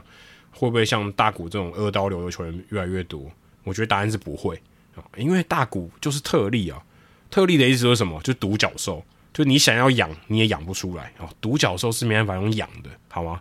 那其实很像这种生态里面什么突变啊，或者白子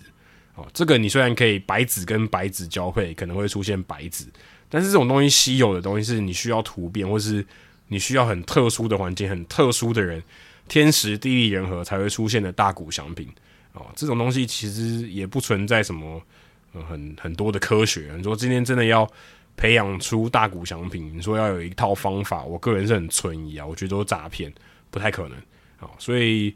我觉得这个是很难，因为基本上你就是没办法像大股这样的球员会会增加嘛，因为你根本就是养不出来。最近我看到那个 Brendan McKay，好，之前也是要挑战二刀流的，现在又去开刀，不知道有这有多难哦，这有多难？那再来就是说，如果真的发生的话，观赏性会不会提高呢？嗯，我觉得也不会哦。其实你看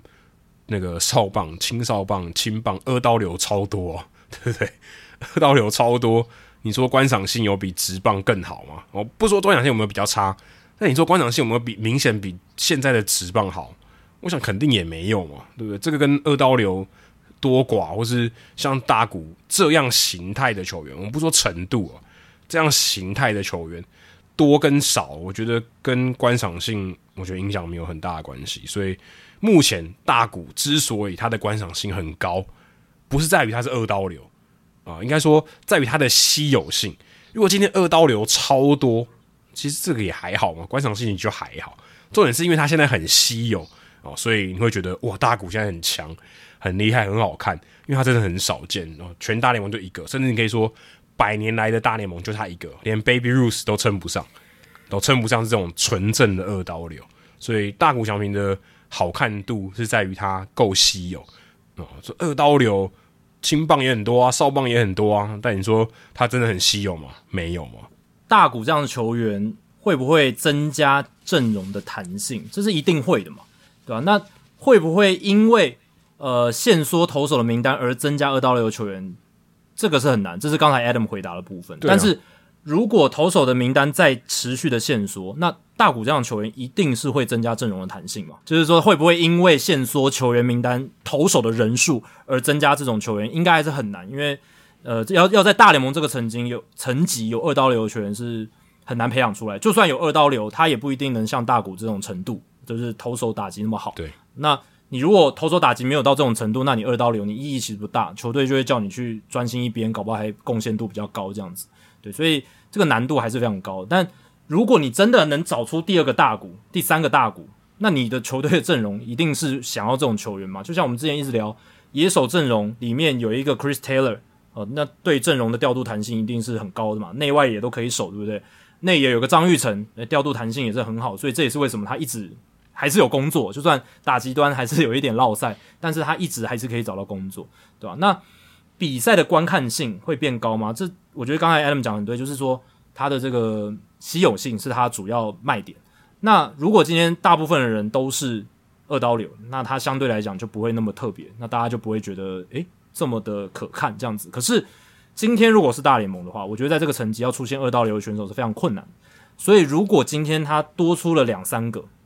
那他不会超过十位的话，对不对？那他还是很稀有，所以还是很稀有的。我觉得，我觉得那个可看性是会提高。就是说，诶，你如果今天太空人有一个二刀流，然后呃，洋基队有个二刀流，然后再加上原本的大谷这样，哦，那这样对抗在一起，试想看看，如果今天太空人跟天使打一场比赛，然后大谷是先发，然后二刀流打 DH，然后呢，太空人也有一个二刀流，然后也是先发，然后打 DH，然后两个人这样互尬，在这场比赛里面，那哦，那个话题度应该是我觉得会爆冲的。我觉得非常多。Brett Phillips 之前也有对过大谷翔平啊，也有在投手球上对过大谷翔平。但 Phillips 他的身份还是野手嘛，他不是真的的二刀流选手，嗯、对吧、啊？对吧、啊？那少棒、青棒二刀流选手很多，但少棒、青棒我觉得跟职业还是这种娱乐性还是不太能比啊，就是就是实双方的实力实在差太多了。嗯、但一旦到了职棒层级，你要培养出一个二刀流选手，那个难度就是直接破表，就是跟青棒。少棒也完全没完全没得比，这样子对对吧？因为其实青棒跟少棒，我觉得观赏性还是不错，就是它有好看的点。嗯，但你说，因为它二刀流多，所以它的观赏性会提升哦，我觉得这个逻辑会是完全不同的。对对对，不太一样。对，对再来是又是这个后院餐桌鱼老板，A.K.A. 台中周思琪，在八月十七号留言，他说：“Taylor Walls 真的是爱将吗？就是讲光芒队了。今年张玉成的比赛几乎都有追，转队到光芒之后，简直脱胎换骨。”掌握到很多的机会，也博得不少镜头。一路看下来，会发现乡民戏称光芒队的爱将 Taylor Walls 位置也太稳了吧！打击一路维持在稳定的低档，一成七上下，偶尔会来一发全垒打。然后打全垒打的时候，镜头照到休息室，总教练 Kevin Cash 都笑得很开心。咦？问号这样子。那 Taylor Walls 他上垒率也一般般，游击守备倒是蛮稳定的。查了一下，在 Wander Franco 受伤之前，Taylor Walls 也是以三垒为主，二垒为辅，偶尔客串游击。代表他并不是只能守游击，而张玉成这段时间守备展现出不少美技，可以说是攻守俱佳，却没办法分到一定场次的游击先发位置。难道 Taylor Walls 真的是爱将吗？啊，我想啊，在光芒教练团的定位里，张玉成的角色还是会比 Taylor Walls 来的局限一些。哦，我来解释一下。那张玉成，因为他主要在光芒队眼里还是一个守备端的活棋啦。然后因为他一二三垒游击都可以守嘛，那打击端呢，他是有 power 没错哦，但是在光芒教练团的眼里，我的感觉是他们还是把张玉成定位在比较局限的这种 platoon 的角色，也就是对付左投为主的打者。你去看那个张玉成他的 splits 哦，就是他面对左投跟右投的数据，会发现其实他面对右投是打得比较好的，对左投其实打比较差，就是以他生涯数据来讲，今年的数据也是如此。可是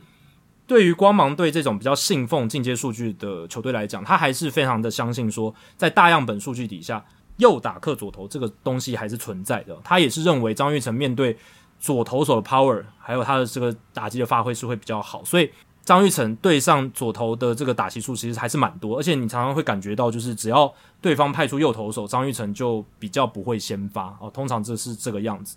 那再来就是说。呃，Taylor Walls 他的防守是比张玉成好的。张玉成他的防守的位置基本上是跟 Walls 都重叠。那 Walls 基本上二三游都可以守啊，他一垒没有守了。但是如果硬要他去守，应该也是没问题。那 Walls 他的防守端表现是蛮不错的哦。你如果去看 DRS，就是 Sports Info Solution 这家公司的这个防守分数的数据 w a l s 今年是达到了十四，这是非常顶尖的数字。在游击有八分，三垒四，二垒二。但是 O O A A 是给他比较不同的评价，是负六，是比较低于这个平均值。但我个人是比较信任 D R S 啊，因为 D R S 它是人人家数据公司呃用心去开发，而且我们之前也有访问过有在那边工作的议论，嗯，他也有讲到他也是很信任这个数据，所以我会比较信任 D R S。那 w a s 在 D R S 的表现是很好，那张玉成今年在 D R S 的数据是只有一而已啊，呃，当然是算联盟平均，其实也不差，就是。高于联盟平均一点点，但大大概就是联盟平均这样子，所以在防守端，Taylor w a s 有他先天的优势在。那我最近也有转播了两场光芒的比赛，我就发现 Taylor Walls 他虽然打击成绩真的很烂啊，今年我在昨天截这个数据的时候，OPS 只有点五五七，OPS Plus 六十五，是真的很糟糕。呃，他的 Power 没有像张玉成那么强，但是 Taylor Walls 他的选球缠斗的功力是很不错的，他棒子蛮黏的，而且他追打坏球的几率是非常低的，他。的选球纪律是很不错，所以虽然他上垒率很差，也也是因为他打击率太烂，但是他的保送率是有超过百分之十的哦。然后呢，他的三振率也不像张玉成那么猖狂这样子。对，所以嗯，Taylor Walls 他有好的这个选球背书这样子，所以我会觉得在光芒队眼中，他们对 Walls 仍然有不小的期待。当然，现在这个期待值是也一直下降，因为 Walls 也打了一段时间，成绩也是没有打出来。但是因为 Taylor Walls 他有好的选球作为基底。只要运气值回温的话，击球品质能够有所进步的话，应该有机会打出他在小联盟时期那一种两成七左右打击率、上垒率三成六，然后一季全垒打十到十五支。以一个内野工具人来讲，Taylor Walls 如果能打出在大联盟有这样的数据，是非常非常好用的一个球员。这有点像过去那种 Ben Zobrist 的感觉嘛，就是也是左右开弓。嗯、对，Taylor Walls 他有一个比张玉成优势，他就是他左右开弓。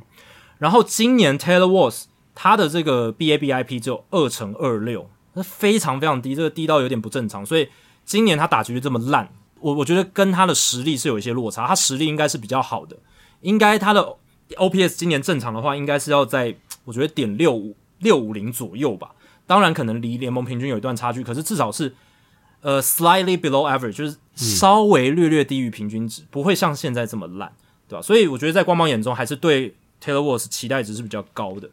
那张玉成虽然有比较好的 power，但是因为选球还有三振保送的表现没有像 Walls 来的那么好，加上挥空率还是不低啦，高于联盟平均值啊，所以他的打击的未来性不会是光芒想要特别重点栽培的对象这样子。然后再来就是 Walls，他还有两年的小联盟选择权，如果未来球队要留人比较长期去做栽培，Walls 跟张玉成选光芒一定还是会选年轻一岁的 Taylor Walls，这是我看到现在目前的一个想法，就是。嗯，你可以说光芒队也特别爱 Taylor Walls 没错，但 Taylor Walls 确实也有不少值得他们乐观一些的理由。对，而且我觉得还有个很大的原因诶，就是 Taylor Walls 是光芒队自己选进来的，我觉得这对他的信心是比较高的。嗯，对，他们对他掌握的程度是比较高，因为张玉成毕竟不是自家农场养出来的，我觉得这个这个对他的信任感或是对他的耐心是差很多的。嗯。对啊，然后张玉成也没有小联盟选择权了，所以未来如果面临说光芒队要二择一的时候，他要留一个内野工具人，我觉得 Walls 还是占了比较大的上风，除非张玉成在球季接下来突然大爆发，然后连连续打了好几支全垒打，或者是呃打击像去年在守护者队下半季那样子的一个水准，那才会有可能增添变数。那以现在张玉成这样子的，还是怎么讲？就当然进步跟他在 守护者，还有在就是今年上半季的表现是进步很多了。可是我觉得还是要打得更好才行。这样，也许经典赛是他一个不错的机会啊。嗯，对对对啊，可以这个算是一个 audition 这样子。好，接下来是土城陈岛健司哦，住在土城的这位捕手，他说想请教两位主持人，这个太空人队的 Framber Valdez 现在的长发是真的吗？回去查了一下影片，七月九号先发时都还没有看到飘逸的长发，七月十四号的时候突然长出来了，不确定这是不是接发。那另外想请问大联盟史上有没有像美国网球员阿格西一样是戴假发上场比赛的呢？谢谢。呃，我查了一下他的这个内容，他其实没有讲，我只看到 Valdez 有去发廊，但我想应该是去为了明星赛去改变他的发型，因为他是用那个。Dreadlocks 嘛，就人家中文翻成脏辫，就是那种可以，嗯，美国黑人头那种东西，就像 Tatis Junior 也有的这种，没错。所以当时他应该是把这个头发接得更长，然后就是为了明星赛，他而且他后来拿到胜投，所以的确这个变法图强呢是有带给他一些好运气。那对啊，我蛮好奇为什么你会问这个问题。我在网络上其实发现很少人问这个问题哦，不过的确他应该是去接发的。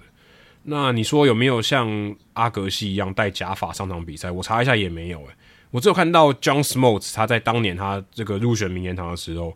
为了怀念他当时还有头发的时候，跟这个三巨头 Tom Glavin 还有 Greg Maddux 哦，还有头发的时候，他就戴了一下假发搞笑一下。其他其实我说，在这个大联盟里面名画面里面要看到有人戴假发上场好像是没有，因为大联盟。你说跟阿格西比较不一样是，大联盟比赛都要戴帽子啊，所以其实头发有没有有没有其实更没差，而且很多人还选择宁可剃超短的那种短头发，或剃光头。那其实主要会看到比较特别的发型，现在比较多啦，像蛮多那种像 Johnny Damon 啊，或是像 Degrom 这种哦，Degrom 之前的那种长发，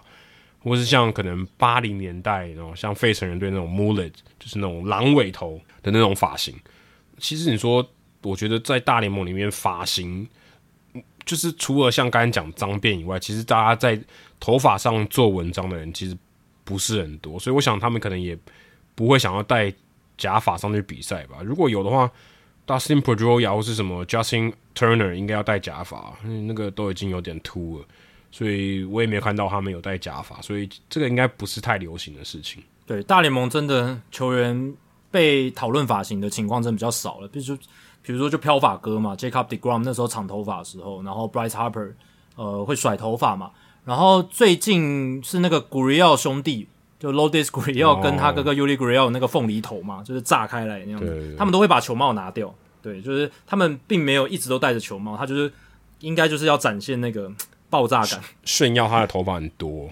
对对对，有点像这样的感觉。好，接下来是斧头灵魂在八月二十四号的留言。两位主持人好，一直很喜欢这个节目，不过在听了第两百八十三集之后，产生了一些疑问。内容我们是聊到了勇士和 Michael Harris 二世签下延长约，两位说这是为了留下 Dansby Swanson 的布局，但是我看了一下，发现勇士的内野还蛮挤的，有 Austin Riley、Matt Olson、Vaughn Grissom、Ozzie Albies，哦，似乎没有 Swanson 的位置，还是说上述有人会挤到外野或指定打击呢？想听听两位的想法，感谢两位，祝节目收听长虹。对，勇士的阵容确实是有很多好的野手哦，但是 Dansby Swanson 一直是他们主战的游击手啊，对啊，就是这几年下来一直都是 Swanson 来担任到他们主战的游击手这样子，而且今年他也生涯首度入选明星赛，打得是非常好，在他要即将成为自由球员这一年是打得非常出色的，所以我们才会想说，呃，勇他在这几年勇士队的表现是越来越好，而且守备端也越来越稳定。那再加上勇士又签了这么多好的野手的核心到延长合约，有一个核心的阵容在了。那游击这个大关如果能够绑住的话，哦，这样子对勇士来说是一个比较好，看起来是一个可以执行的选项啊，可以去想想看的一个做法，这样子对吧？Ozzie Albies 最近受伤嘛，在六月的时候就受伤了，所以那个时候他们才呃有用了像 Orlando Arcia 这样子的选手做一些替补，对不对？然后有用，而且甚至还找了 Robinson Cano。嗯，来临时去接替这个二垒的位置，然后后来还用到什么 Phil Gosselin，对不对？什么 Ehire Adrianza 这些，后来他们发现不行，我们还是用自己的 Vaughn Grissom 小联盟的选手拉上，结果 Vaughn Grissom 打的最好，这个小联盟拉上来的最棒哦，所以就让他站稳了这个二垒的位置。但是我相信啊，之后 Ozzie Albies 回来，一定这个位置还是要让给 Albies 的，就是 Albies 还是会先有这个先发二垒的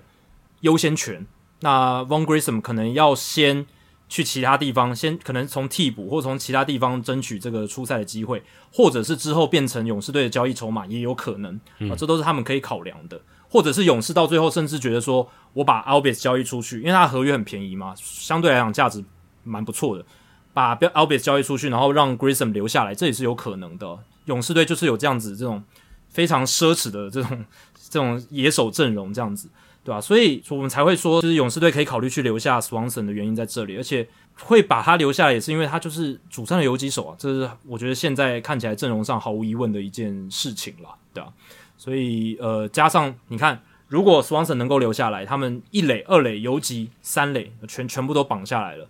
一垒就是 Olson 嘛，二垒就是 Albies，游击 Swanson，三垒 Riley，再加上外野的 Michael Harris、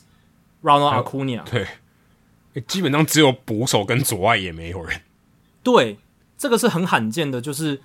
这些主战的先发野手位置啊，全部都绑定。这个我在。我看大联盟这些年来是还没有看过真的像勇士队能够操作这么好的，尤其是他签了这些延长合约，都算是对呃球队来说蛮 team friendly，当然也是吃下了蛮多的风险。这个我们之前有聊到过。那你看他们现在 Von Grissom 看起来打得也不错，当然他这个 BABIP 场内球安打率有点高，呃，未来的数据是会有所下修，可是至少展现出了不错的实力，呃，运动能力也很好啊，所以嗯，在这样的情况下，我觉得。就是勇士未来有比较多的这种余裕哦，可以思考说，诶，哪一些人要绑，或者是我把它做成交易筹码来补强我的投手，嗯，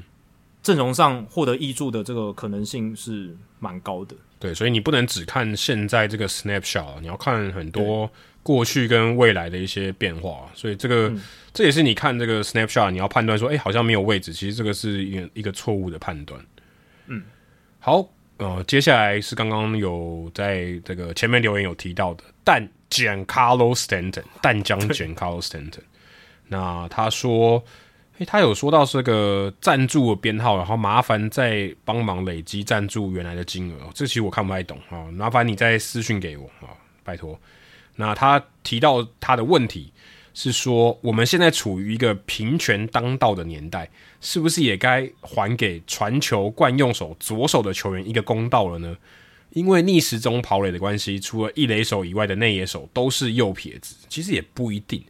如果公平一点，改这个出，如果也不一定是我家的了。如果会公平一点，改成一局逆时钟跑垒，一局顺时钟跑垒，这样的规则改变，两位会觉得产生什么样的结果？我先快速回答，你会超级复杂。除了增加左撇子内野手以外，会不会也产生双手都能传接球的超级工具人呢？还是以后防守球员也会分组轮流上场守备，这样又有球员名单扩大的问题？感觉越来越复杂。有听过一个说法，是因为心脏在左边，所以跑垒要逆时钟跑，这有科学根据吗？像跑动幅度更大更猛的足球就没有这种问题吗？足球没有绕圈圈。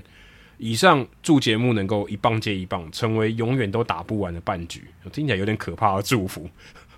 我希望我去播球的时候，比赛打快一点。他说赞助啦，赞助能够一棒接一棒。哦，对我们来说是好事。可是我说，对对对，他的这个比喻有点可怕。对对对，我不希望这种比喻，好吧？可可不可以别的比喻哦？不要永远都打不完的半局。回到你刚刚说这样的改变，就是一局逆时钟跑了，一局顺时钟跑了。我觉得这会太复杂。这跟你是个篮球上下半场，你说换。两边的拦攻击，这是完全两码的事啊！我觉得太难了，这个球员会记不住，而且，呃，这跟刚刚讲到那个大谷翔平的有点类似，诶，就是你说因为做了改变，然后就会增加双手都能传接球的人，我觉得这很难啊，因为这就不是人人都不是周伯通啊，这个你要培养出这样的能力，其实是很困难的，你反而提高了这个比赛的参加的门槛，我觉得这个是很困难的，我觉得。而且你刚才说这个心脏在左边，所以跑垒要逆时钟跑，但这个有科学根据吗？其实我从来没有听过这个，我特别去查了一下。嗯，这个以前的英国的跑者，他们在跑这个绕圈圈就操场的时候，田径场的时候，他们是顺时钟跑。后来因为奥运的规定，因为奥运一定要规定嘛，不能一有人逆时钟跑，有人顺时钟跑，那会相撞，所以全部都改成逆时钟跑。那没有什么科学根据。你说如果科学根据的话，那为什么赛马也是逆时钟？没什么道理啊。赛马的心脏跟这个 jockey 就是这个骑马的人，他也没有什么关系。所以我其实也不是很懂，这个应该是完全没有任何相关的啦。心跟心脏在左边是不是有什么关系？我觉得应该是完全没有任何关系。那我觉得有一个比较有趣的是，你一开始起手式就提到说，我们现在处于一个平权当道的年代。其实我看到这个时候，我就觉得有点怪，因为我觉得平权不是这样用的。平权不是说，呃，你今天这个右手打球，右手惯用手打球的人比较有优势，你就要消弭掉这个优势哦，就消弭掉右手的这个优势。我觉得其实这不对吧？应该是降低参与的门槛吧。对，如果说今天是左手的人不能打棒球啊，我们要让左手的人可以打棒球，让他们可以参加，这才是平权。那左手的人其实现在是可以打棒球的，所以你说今天要消弭掉右手的优势，然后让左手的人啊有提升他的这个优势，我觉得这个不是平权啊，这个这个不是平权。而且事实上，真的要讲，真的实物上来分析棒球的左手球员。其实还更，我觉得更有优势诶，对啊，因为他第一个就跟我们刚才讲的稀少性，左手球员在这个整体的族群里面是比较少的，所以他稀少性，所以对对战的这个陌生感是更强。而且打者哦，如果你今天是左打，假设你惯用就是左打，当然你右手的打者也是可以练成左打。一你离一垒是比较近的，而且如果你是左投，你看管一垒啊，因为你通常上一垒的人比上三垒的人多很多嘛。那你看管一垒的人，这个实物上你是更有具有这个牵制的优势，所以在很多环节，特别是很重要的环节里面，其实对于左手来讲，并没有比较具有劣势啊，我觉得，所以我不认为说平权是好像哦，你一定要公平，对吧？好像左手一举，左手一举，右手一举啊，这个我觉得不是这样用的啦。我觉得平权主要还是人人都可以参与啊，这样把这个门槛降低。那现在。棒球没有这个左手跟右手参与的这个门槛的问题啊，所以，嗯、也没有人说规定左手的人当 Mattingly 你不能守三垒，他也守过三垒嘛，所以我觉得这个是这个命题是有点怪怪的，我必须要啊、回答一下这个地方。对啊，但上下半局不同方向跑这个想法其实是对啊，蛮天马行空，我觉得还蛮有趣的啦。但呃，在如果球员名单没有扩大的前提之下，这其实会提高。参与的门槛哦，因为代表说你每一个人都要会双手传球，这其实是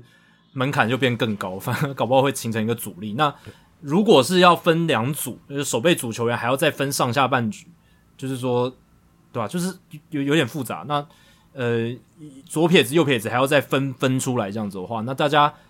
棒球比赛每一个人上场的时间已经够少了，你如果还要再去细分说，哦，你要在这个顺时针跑垒的时候，哦，上上上去守。然后，呃，逆时针跑垒的时候你就不能守，那是不是又在削减了每一个人可以参与的空间？对，然后，哦，再再再退一步讲，你在基层的时候，你如果是这样子的一个复杂的规则，就是上上半局逆时针跑，然后下半局顺时针跑什么的，那这样子的话，你要召集的人来参与这个比赛的人数又更多，所以再次提高了这个。棒球比赛的门槛，现在的运动的趋势大部分都是缩减人参与人数嘛。你看现在现在推五人棒球啊，现在棒棒协也在推这个五人棒球这样子，所以这个趋势大抵啊是希望在基层方面啊是希望能够降低这个门槛，那让这个参与的容易性、那个禁用性是更高的，嗯，人数少哦，然后规则简单，然后尽量单纯一些，用具器材少一些，随时随地都可以直接拿球起来就直接玩的，这样这样子的一种方式，但。这个概念就是，我我是觉得，呃，在如果你职业联赛要推这种这种这种奇怪的情况的话，呃，就一定会牵动到基层这样子，对，所以这是我们比较实际的去讨论这件事。但呃，想象当中的话，是真的还蛮有趣的，可能很多球员都要尝试去学着怎么样用另一只手哦，不然他就只能有一半的出赛的空间了，对不对？对啊，这样不是更不好？这样不是更剥夺他的权利？对对对。对啊，而且你刚才说降低门槛，本来就是平权最重要的精神啊，就代表他反而拉高了。对，对啊，你反而拉高，拉高反而更不平权。所以其实，对我觉得这个想法可能对，要要多想一点哦。嗯嗯，好，最后一题了。台南的为什么被交易后投那么好的 Noah Singer？但我稍微去看一下，到费城人之后，Noah Singer 其实成绩跟他在天使队差不多啦，就就还是那个样子，防御率大概接近四，然后可以吃局数的一个投手。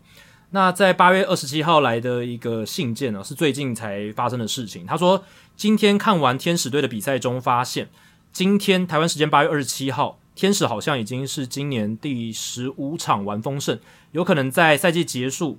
在完封胜项目上夺得全大联盟前三名，目前仅次于大都会的十六场。因此想问，大联盟历史上有没有在赛季结束后胜率不超过五成？但却在完封胜榜上前三名的球队，谢谢两位的回答，祝节目做破千。好，天使队在我们录音这个当下是十六场的完封胜，在今年全联盟的完封胜排行榜第二名，仅次于大都会的十七场。那第三名是谁？是洋基队。所以你看哦，这个大联盟今年完封胜榜的这种球队名单里面，呃，前十二名，呃，也就是说。今年完封场数至少十场的球队，只有天使跟小熊不在季后赛的竞争行列里面。那所以大部分十二支里面有十支都是有季后赛竞争力的球队。那所以整体来讲啊，这个完封胜的场数多寡，其实跟球队的实力还是有一定相关联。应该说大体的趋势是正相关啦，但是有一些例外，会有一些例外。像天使队就是一个蛮大的例外，在今年，今年天使的情况确实是蛮特别的。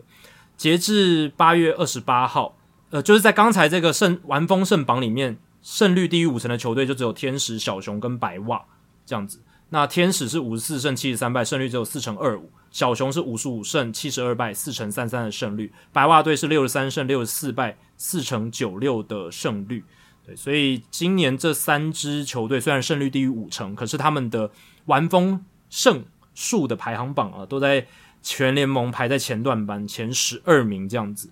那刚才这个台南的 Noah Syndergaard 有问到说，就是历史上有没有整季的例子？答案是有的哦。那确切的数量我没有去查到那么细，但是我可以举出最近十二年来哦，就有两个例子。二零一四年的光芒队那一年他们的战绩是七十七胜八十五败，可是那一年他们有二十二场的完封，在全联盟排名第二，仅次于红雀队。那我想这个这个数据呢，我觉得跟这个球队的。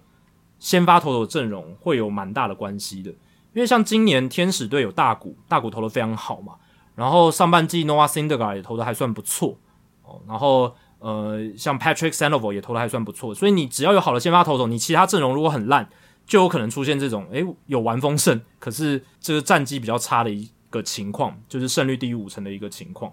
对吧？然后你看二零一四年的光芒队，他们有 Chris Archer，有 David Price，Alex Cobb。还有 Jake Odorizzi 这几位其实当年都是很不错的先发投手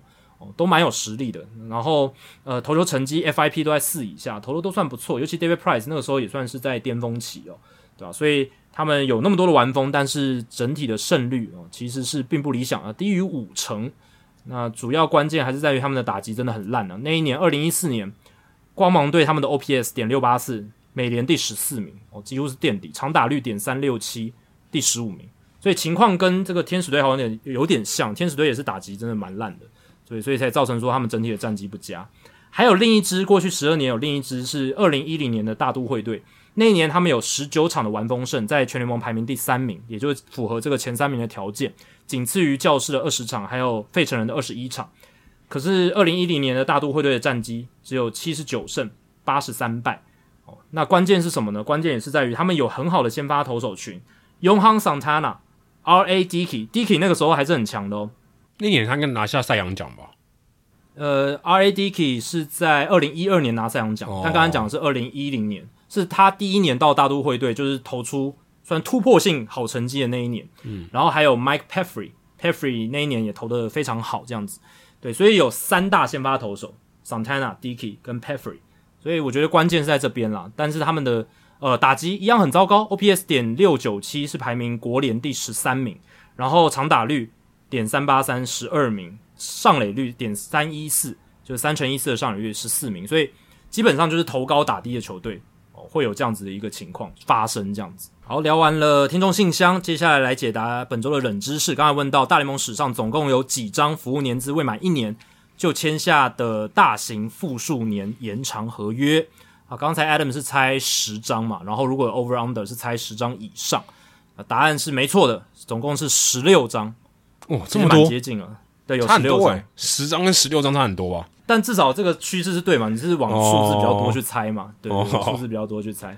对啊，总共有十六张，而且有有蛮多是在还没有上大联盟，就是连一天的服务年资都没有累积的时候就签了。这一种总共有五张，Louis Robert 在二零二零年一月，对，六年五千万美金，那个时候他没上大联盟。Evan White，你刚刚有提到水手队二零一九年十一月六年的合约，然后。保证薪资两千四百万美金，最多可以到五千五百五十万美金。然后再来是 Eloy Jimenez，又是白袜队。二零一九年三月的时候，那时候他也没上大联盟，六年四千三百万美金，然后有两个球队选择权。再来是费城人队的 Scott Kingery，二零一八年三月，那时候他也没有上大联盟。嗯，那他最后签了六年两千四百万美金的合约，然后有三个球队选择权。那现在看起来 Kingery 这一张真的是很失败，因为他现在在小联盟又打得很烂，嗯，等于说。等于说是有一点打水漂了这张合约，然后 John Singleton 哦，最糟糕的案例，太空人队二零一四年六月，我刚刚有提到他的第一张，就是在球员还没有上大联盟就签延长合约的这种球员，那时候签了五年一千万美金，可是他后来因为有这个是毒品嘛，如果没记错的话，对吧、啊？然后有一些场外的风波，就没有在大联盟有什么太出色的成绩。那我觉得很有趣的是。就是在这十六张，就是还没有年资满一年就签下的这种大型延长合约里面，光芒就占了五张，白袜队三张，勇士两张，水手两张，所以光芒队是最喜欢签这种合约的球队。他们像第一张是呃，第一张应该是 Evan Longoria，在二零零八年四月的时候就签，那时候 Longoria 只有二十四天的服务年资，就签了一张六年一千七百五十万美金的合约。哇，这么这么后来这么快就签了，二十四天，二十四天啊，二零零八年四月的时候。刚上大联盟，马上就签了，有点像 Wonder 今年的 Wonder Franco，有点像这样子。哦，如果你在疫情期间隔离十四加七才刚出来而已。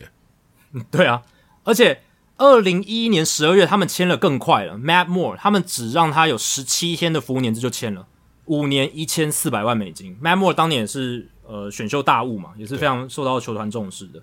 哦，然后还有就是这个 Chris Archer，二零一四年四月的时候，那时候 Archer 是一百五十六天的服务年资。光芒就跟他签下六年两千五百五十万美金，然后再来就是 Brandon Lowe，大家可能都忘了这一张。二零一九年三月，Lowe 那时候只有五十八天的服务年资，就签了六年两千四百万美金的合约。然后还有就是 Wander Franco，呃，应该是去年十一月了，去年十一月一百零四天的服务年资就签了这个十一年一亿八千两百万美金的延长合约。那如果这个 Max Out 的话，可以到十二年两亿两千三百万美金这样子。对吧？所以总共是十六张，那其他就是像勇士队 Michael Harris 的这一张，然后呃 Tim Anderson 二零一七年三月六年两千五百万美金，Paul DeJong 也有签过，二零一八年三月，然后是跟红雀队六年两千六百万美金，那时候他只有一百二十四天的服务年资，然后 Ronald Acuna Jr. 当然也是，然后在前面还有 Salvador Perez 跟皇家队在二零一二年二月的时候签的五年七百万美金，哦，这个是。史上最恶名昭彰，对球员来讲最 恶名昭彰。七百万超低耶，很多、啊、可能是个可能是你刚刚这些球员他们一年的平均年薪了。对啊，而且有很多人就是薪资仲裁第一年就超过这个数字了。哦，对对对对对，对啊，所以那那张真的是签的对球员很不利，这样子。对啊，然后呃，Julio Rodriguez 这一张比较特别的，就是他会依据他的在合约前七年的 MVP 票选的情况来决定他的这个。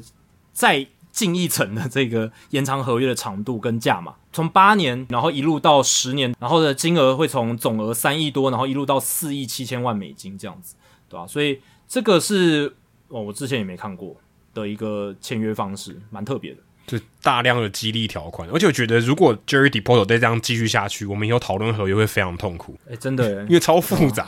哎、哦，可我觉得，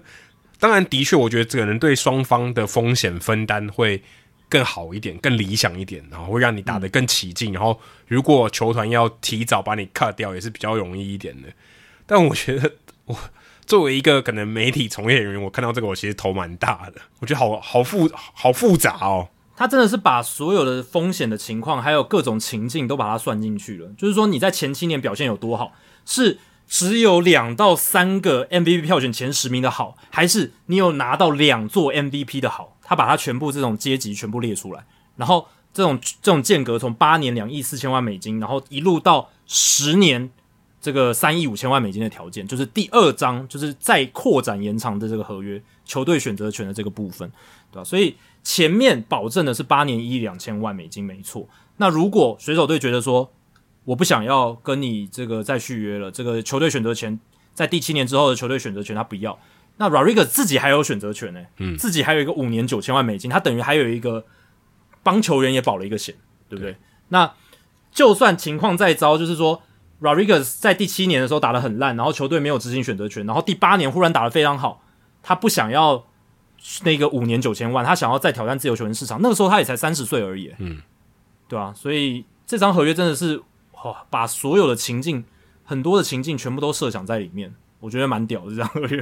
哎、欸，我那个设想一个情况，如果今天有记者很大胆的直接问 Julio Rodriguez，你记不记得你合约的条件？我想他应该不记得。没办法，这个一定要把那个白纸黑字写写在前面，你才能讲得出来啊！不然连小抄我觉得都没办法。他这个要一个小抄，可能那个小抄也要很大一张，对啊，太复杂了。他一定会记得，就是他有完整的不可交易条款。对，所以说水手队对他的 commitment，就是对他的这种真心是很是很真实的啦。就是他们是真的想要把他留在西雅图很长一段时间，至少七年以上嘛，嗯，对吧？至少七年，应该说至少七年，对吧？那后续就看他自己的造化，但。我觉得这张合约超过十年的可能性是很大的，因为各种条件大部分都是指向会超过十年。嗯、那以 Rodriguez 现在一个成绩，只要他不要受什么大伤，不要吃药，不要呃剃头发的时候搞到需要长癬，然后要用药物治疗的话，基本上应该我觉得，我觉得至少他再延长个八年两亿四千万，我觉得是蛮有蛮有机会的，对吧？嗯。哎、欸，我觉得其实 Jerry Depoto 在这个时间点操作这个，我觉得稍微时间点有点一点点不太恰当，刚好是挤到那个铃木一朗的这个名人堂，从进水手队名人堂这一个周末，哎，把两个话题扯在一起，对，有点互相去掩盖彼此的锋芒的感觉，对啊，就让大家专心一点嘛，对不对？虽然他们后来两个好像还有握手还拥抱，但我觉得 Rodriguez 这个可以也许晚个两三天啊，搞不好还好一点，我觉得啦。对，我觉得。对啊，你在铃木一朗这个进入水手名人堂的仪式之后两三天，也许是在堆高这种水手球迷对未来，先先庆祝一下传奇，然后再展望未来。哦，对，这种感觉，哦，很棒诶，有有往后看，也有往前看。对，你先看了一个传奇，然后再看到这个呃新秀这么强的一个新秀，你把他留下来。嗯、而且铃木一朗他在演讲的时候，他在后面有讲到说，他希望把这样子他这种。认真的精神，还有他的故事的含义，就是说他从来没有想象过他能够在大联盟打这么久，嗯、而且呃，在大联盟二十年后还能够回到水手队主场跟大家说这个演讲。他说这代表了什么？这代表说没有不可能。他这样子的球员这么瘦小，来自日本的一个球员，他都可以成为在大联盟有这么举足轻重地位的顶尖球星。那我相信现在在水手休息区的这些球员们，你们也能做到，而且。不要为自己设限，然后我接下来也会帮助你们什么。然后还讲到这种比较展望未来的事情的时候，镜头那个导播真的很有 sense，就拍到了 Julio Rodriguez，嗯，然后拍到 Julio Rodriguez 的那个眼神，看着伊朗那个眼神闪闪发亮，我就觉得哇，真的很感人诶，真的那个画面搭起来，加上伊朗的那个演讲的内容，是真的催情，配合的完美，很催情，真的。如果我是水手球迷，我绝对是喷泪啊，我绝对会觉得说，哇，真的是你看一个传奇。然后已经在为这支这支球队做那么多了，然后接下来他还设想到这支球队的未来，然后呢，看着他也知道很很知道自己球队有哪些好的年轻的球员，他其实就是有点像他他鼓励他们，跟这些年轻球员喊话说，诶、嗯，接下来这个棒子就交给你们，而且我也会继续待在这些球团，嗯，帮助你们这样子，对吧？这个传承的意义是做的非常好。然后下面附一个这个季票的连接，请大家赶快购买季票。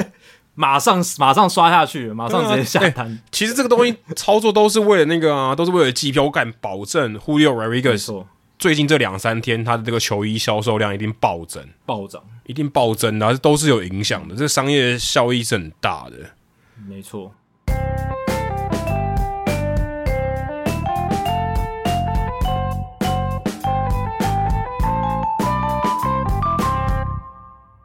好，接下来进行本周的好书我来读哇，连续两个礼拜都是好书我来读单元。哎、欸，因为我被隔离啊，没事，没其他事情可以做。对，我原本有三场转播都不能去播，我什么没有时间超脱，我现在就困在这个三平大的房间里面，拿来看书充实自己。对对，啊，或者就睡，一直睡觉，一直休息。那跟大家分享这本书，其实这本书我看了很久，但是一直没有看完，然后想说。好吧，就趁这段时间把它看完。其实我到现在还是没有看完，后来后面几章我是很快速的翻过。不过，呃，我大概可以跟大家说明这本书了。这本书叫做《The Clubby》，Clubby 就是这个休息室 （Clubhouse） 的工作人员，他们叫 Clubby。好，这个诶，应该可以算是棒球的术语哦，应该可以算是棒球的术语。如果你跟一般的这个呃职业运动的人讲 Clubby，他们根本听不懂。但是只有棒球的啊、这个休息室的这个从业人员叫做 Clubby。啊，简单来讲就是帮你洗脏衣服的啦，然后处理这个晚餐的这些人就叫 Clubby。那这个书呢，它是一本算是可以算是自传哦，但就讲他哦做这个 Clubby 的这段时间的一个呃记事这样子。那这个作者叫做 Greg Larson，他这本书是去年四月份出的，所以还算蛮新的。而且它里面讲的真的是史实哦，就真的是他经历过的事情，不是一个。呃，什么虚构的小说啊？不是，是真的。他在二零一二年到二零一三年的时候，那时候在这个精英队巴尔的摩精英队的短 A，那时候是短 A，Aberdeen Iron Birds 就是铁鸟队 Iron Birds 啊，当时是在短 A，现在已经是高 A 了，这个层级是有换的。哦，那当时他是在短 A 这个球队工作，那短 A 大概就打个大概六十几场比赛吧，大概打两个多月。那他这本书里面讲的，就是跟这个书名很相符，就是讲小联盟休息室里面，呃，各种光怪陆离的事情。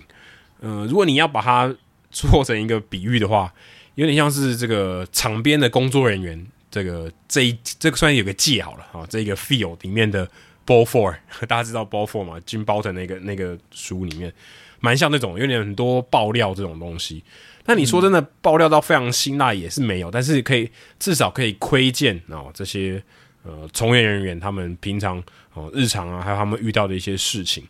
那这个 Larson 作者呢，他其实到大一的时候他都还有打球，所以他高中的时候其实是有在打的，但是到大学以后他打得太烂了，就是被退队了，就没有继续了。不过他毕业以后还是对这个棒球还是很热爱，所以才会想说啊，既然我年轻啊，我就来做做看 Clubby 哈，来做一些这些比较。出活哦，有有机会可以体验一下，所以他里面提到蛮多这些 Clubby 的生活还有工作都很苦啊，因为大家不知道对于小联盟的这个生活有没有一些概念？那他们像他们这些工作人员，他们都基本上都领底薪，很低很低的底薪，但做非常粗重的工作，洗衣服这些的。那他们为什么还是会有人一做做个二十年、三十年？像我们之前讲到这个呃大联盟的这个 Clubhouse Manager，我们之前聊到 Mitch Pool 嘛。哦，之前，呃，他在来台湾道奇队表演赛的时候，我还有跟他打过招呼。后来回到美国以后，我去当这个驻美记者的时候，又遇到他，不知道他记不记得我了。但是反正有打过招呼就对了。他们一做就做二三十年，那他们还是有这个收入的来源，除了这个薪水以外，就是球员、教练他们会给他们的小费。如果他们做得不错的话，在美国这种小费文化是很盛行的，可能。如果我记得没有错，像之前玉成有跟我讲，他们去天使队打一场，就一个系列赛的客场比赛，好像要给到一两百块哦，一个人，嗯，一个人就给一两百块给这个 Clubby，但 Clubby 要分啦，就不是给单一个人，他们就给这个团队，所以其实他们这样拿下来，而且，呃，你可能跟你的薪资也不一样嘛，就是跟呃张玉成可能他的队友可能 Jose Ramirez 可能就给比较多，所以他们可能也可以拿到蛮多的薪水，但因为在这里面。他们认为这个是秘密啊，这个这个小费是不能公开的，所以他们基本上就是其实还大部分靠小费在生活。那他们每天都是处理这些洗衣服啊，然后呃球员比赛后吃的东西这样子。那这个里面有一些很算比较辛辣一点的、比较 juicy 一点的东西，就是他们都会跟这个球场的小贩，呃，他们会你看什么卖汉堡啊、热狗，他们不可能卖的刚刚好嘛，都会剩下来嘛。那他们就跟这些小贩都瞧好，说：“哎，你们这些东西剩下来的这些 leftover 就是剩菜剩剩饭哦，不是这个丢掉的，而是说没有处理掉的，都跟他们买，然后来喂球员这样子。等于球员都是吃呃观众没有买的场边的食物这样子然后他们也 OK 这样。那其实是有原因的，因为呃小联盟他们的球团其实经营也很困难，然后也很也很没钱啦，所以他们的这个安排的这个大联盟给他们的这些伙食费补助，一个小联盟球员呢，一整个球季大概就两个多月的伙食费，我看在书里面写，二零一二年、二零一三年的时候，只有四百二十块美金，超级少。嗯，现在应该改善很多了吧？对对，现在改善也很多，所以他们吃人真的很差。但他讲二零一二年球季是这样，二零一三年球季他们就已经有大幅的改善，他就已经不用去处理这些，嗯、等于拿拿剩菜来来喂球员这样。但还有客队球员，他们也是这样去去去服务的，所以蛮有趣的。然后他也提到说。因为他们这个薪水很低啊，存不了什么钱，然后年轻人，所以他们也嗯，之前还会跟球员啊，就是一起共租房子，然后睡在那种充气床上。后来他更省，他就直接睡在球场里面，就睡在这个球具放球具的地方，然后里面铺一张床，就直接那边睡，睡了三个月这样，睡一整个球季，很苦。然后还有提到说一些呃，像小联盟，你如果去球场，你可以买到一些球员的实战用品，例如说断棒。那里面都提到，因为这是真实的故事嘛。之前 Mike Yastrzemski 还在精英队，他以前是精英队的新秀嘛，后来到了巨人队。那时候他刚来到球队，然后来到这个 Iron Burns，大家都知道哦，他是这个 Carl Yastrzemski 的这个孙子诶，哦，这个名言堂之后很有名，很有很备受期待，所以很多人都想要收藏他的这个什么就是实战用品，所以他那时候就呃仿冒 这个实战用品。其他球员的断棒，他也上面也是写 Yastrzemski 的背号啊，就是所有人就是不不管是 Trey Mancini 或是 Yastrzemski 啊，就是不管是谁，他们都把它仿造成这两个，因为当时这个球棒上面是没有名字的，所以他就把这个名字都伪造，然后拿去卖。为什么他要伪造呢？因为他一根这个断棒卖二十块钱，他可以跟这个球场的 manager 收七点五块哦，所以他卖越多他越赚哦，所以他就。嗯嗯，这个不好不好的示范了，但他在书里面就有提到，他就可以多抽一点成。那这本书我觉得还有一个很很不一样的，跟之我们之前介绍过的《Out of My League》这个 Dirk Hayhurst 写这本书不太一样，讲小联盟生活这本书不太一样是，这本书里面的人物全部都没有化名，都是用真实的名字，所以我边看还去边去查 Baseball Reference，它里面讲到这些人哦是谁谁谁，然后过去的成绩都怎么样，所以我我还蛮佩服 Larson 先生。他这样写，因为其实有些东西还蛮辛辣的啊，有些对于呃球员或是教练的这个形容或是呃评价都蛮直接的。那也因为他待在那边两年嘛，所以你看到这个短 A，短 A 通常都是一个过渡站嘛，就是来来去去的很快。那很多人有人卡在这个层级，可能两三年就知道啊，这个没希望了。也有人可能只打了几场比赛就又升上去，升到二 A，所以。身上高 A 之类的，所以他可以看到蛮多这种小联盟的生态啊，各个不同的球员，然后挣扎或是打得顺风顺水的这样的人，所以他看的也蛮多，而且加上他自己是有棒球的底子，所以他自己有蛮多，呃，我觉得在球场上面的一些形容啊、画面啊，都处理的蛮好的。刚好他待了这两年，Iron Birds 一年很烂，一年打到这个分区的冠军，还算不错，所以他也感觉到说，诶，他两年待下来。有不一样的变化，这样子，而且他因为有打过棒球，所以他跟这些蛮多教练啊有一些互动，然后聊到蛮多棒球的哲学，还有球队的一些养成的一些逻辑、一些过程。当然，他这本书因为是他的算自传嘛，啊，主要当然是 focus 在这个做 clubby 这段过程。那他也有提到一些他自己的心路历程啊，因为其实在美国做 clubby 并不是一个很光鲜亮丽的工作，而且他在那边他就是一个外人嘛。嗯，那他也过得很苦，小联盟球员也过得很苦。可是小联盟球员是有一个更高的目标，可他没有啊，所以其实这个感觉是呃蛮特别的。然后他一开始从一个不是球界的人哦，到跟这些球员相处，慢慢被接受，认为好像是球队的一份子，这个心路历程也蛮有趣的，也算是一个嗯、棒球的职场的一个书籍吧。因为其实这样的书籍并没有很多，可能。大家看到比较多什么裁判啊，或是球队的球探啊，或是呃高层会出这样的书，但是你说这么 lower level 的人哦，其实出这种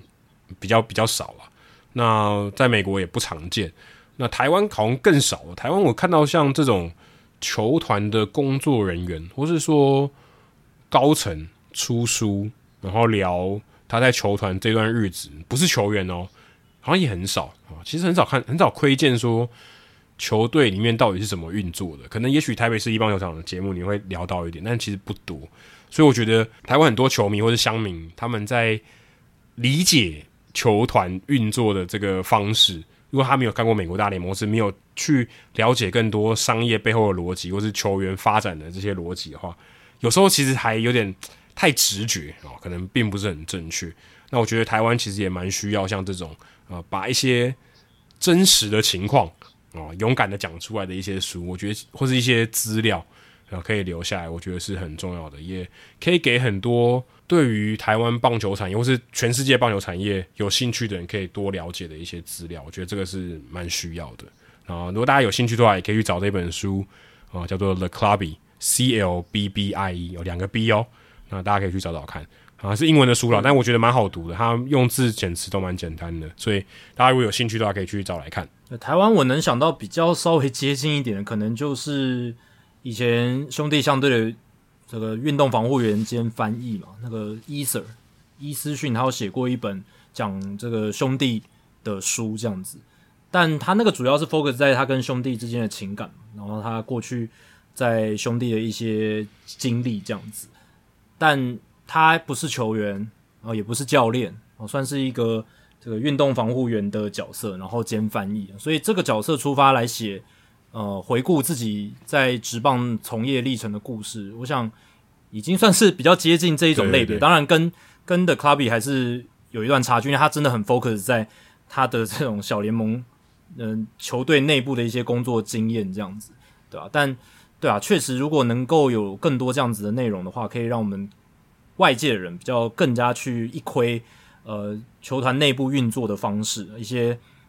Clubhouse 里面，休息室里面可能会有什么样的氛围？大家怎么样做事的？怎么样互助？怎么样合作？或是呃，不同单位之间，球队不同单位之间怎么样去协调？比如说呃，什么行销活动要怎么跟球员沟通？呃，那球员呃在配合这些事情上有没有什么有趣的事情？一些或者辛辣的爆料等等，匿名的爆料，对啊？这种东西，这种小故事等等，我觉得也许这个是呃未未来我们在。呃，这些资讯上面如果可以更透明的话，应该会让这个讨论更多元、更有趣。对，像我们 Podcast 的时候也会访问这些嘛，像医生刚才讲到台北市立棒球场也有访问啊，所以其实大家可以去听听看。我觉得像这样子的，嗯，就是这种从业人员的故事哦，我觉得是可以给大家很多的启发，也让大家可以真正把棒球看待是一个产业，而不是一个比赛而已。我觉得这是很大的一个关键，嗯、你要有更多的面向去看这个运动啊，我觉得这是很重要的。好，接下来数据单元，我们刚刚也有聊到道奇队，我觉得道奇队真的太强了啊！至少在打线方面，我我现在没有看到任何一队有比道奇队打线更稳定、更全面的打线。全大联盟里面，道奇队应该是第一名。对，今天数据单元就来聊一下道奇队今年有机会来挑战一个非常有趣的记录。我刚刚 Adam 已经有提到，道奇队的打线就是全面嘛，然后还有一个就是超深哦，就是深度非常够。哦，少少了一个谁？Justin Turner 打得不好。呃，Cody Bellinger 低潮没有关系，我们有 Gavin Lux，我们捡来了一个 Trayce Thompson 打得超好。然后其他 Max Muncy 上半季低潮，下半季回温了，八月份打得超好。然后 Mookie Betts 有一阵子低潮，但是五月份也打得很好，现在维持他既有的身手。Freddie Freeman 签来打得非常好，所以呃全面性、深度、广度有，要 Power 有 Power，要速度有速度，要打击有打击。Trey Turner 对不对？他的打击技巧那么好，然后又有速度。对吧？所以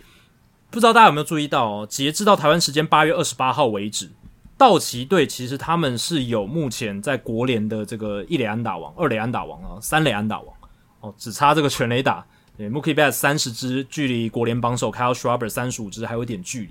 不过 Trey Turner 他目前并列大联盟哦，不只是国联而已，美联也加进去，是一垒安打王，跟 Andrew Benintendi 一百零六支是并列。然后 Freddie Freeman 独居大联盟二垒安打王四十二支，然后呢 Gavin Lux 并列大联盟三垒安打王，跟 Amed Rosario 都是七支哦，只有 Mookie Betts 哦，他的全垒打三十支是跟这个国联的榜首 Kyle Schwarber 还有一段距离这样子。对，但如果 Mookie Betts 在九月份打得超好，然后在全垒打上超越 Kyle Schwarber 的话，他们就有可能成为在单一联盟有一垒安打王、二垒安打王、三垒安打王跟全垒打王的球队哦，因为。啊，这个在这个史上呢，其实是有发生过，但是没有分成四个不同的球员来达成这样子的记录，这样子。对，所以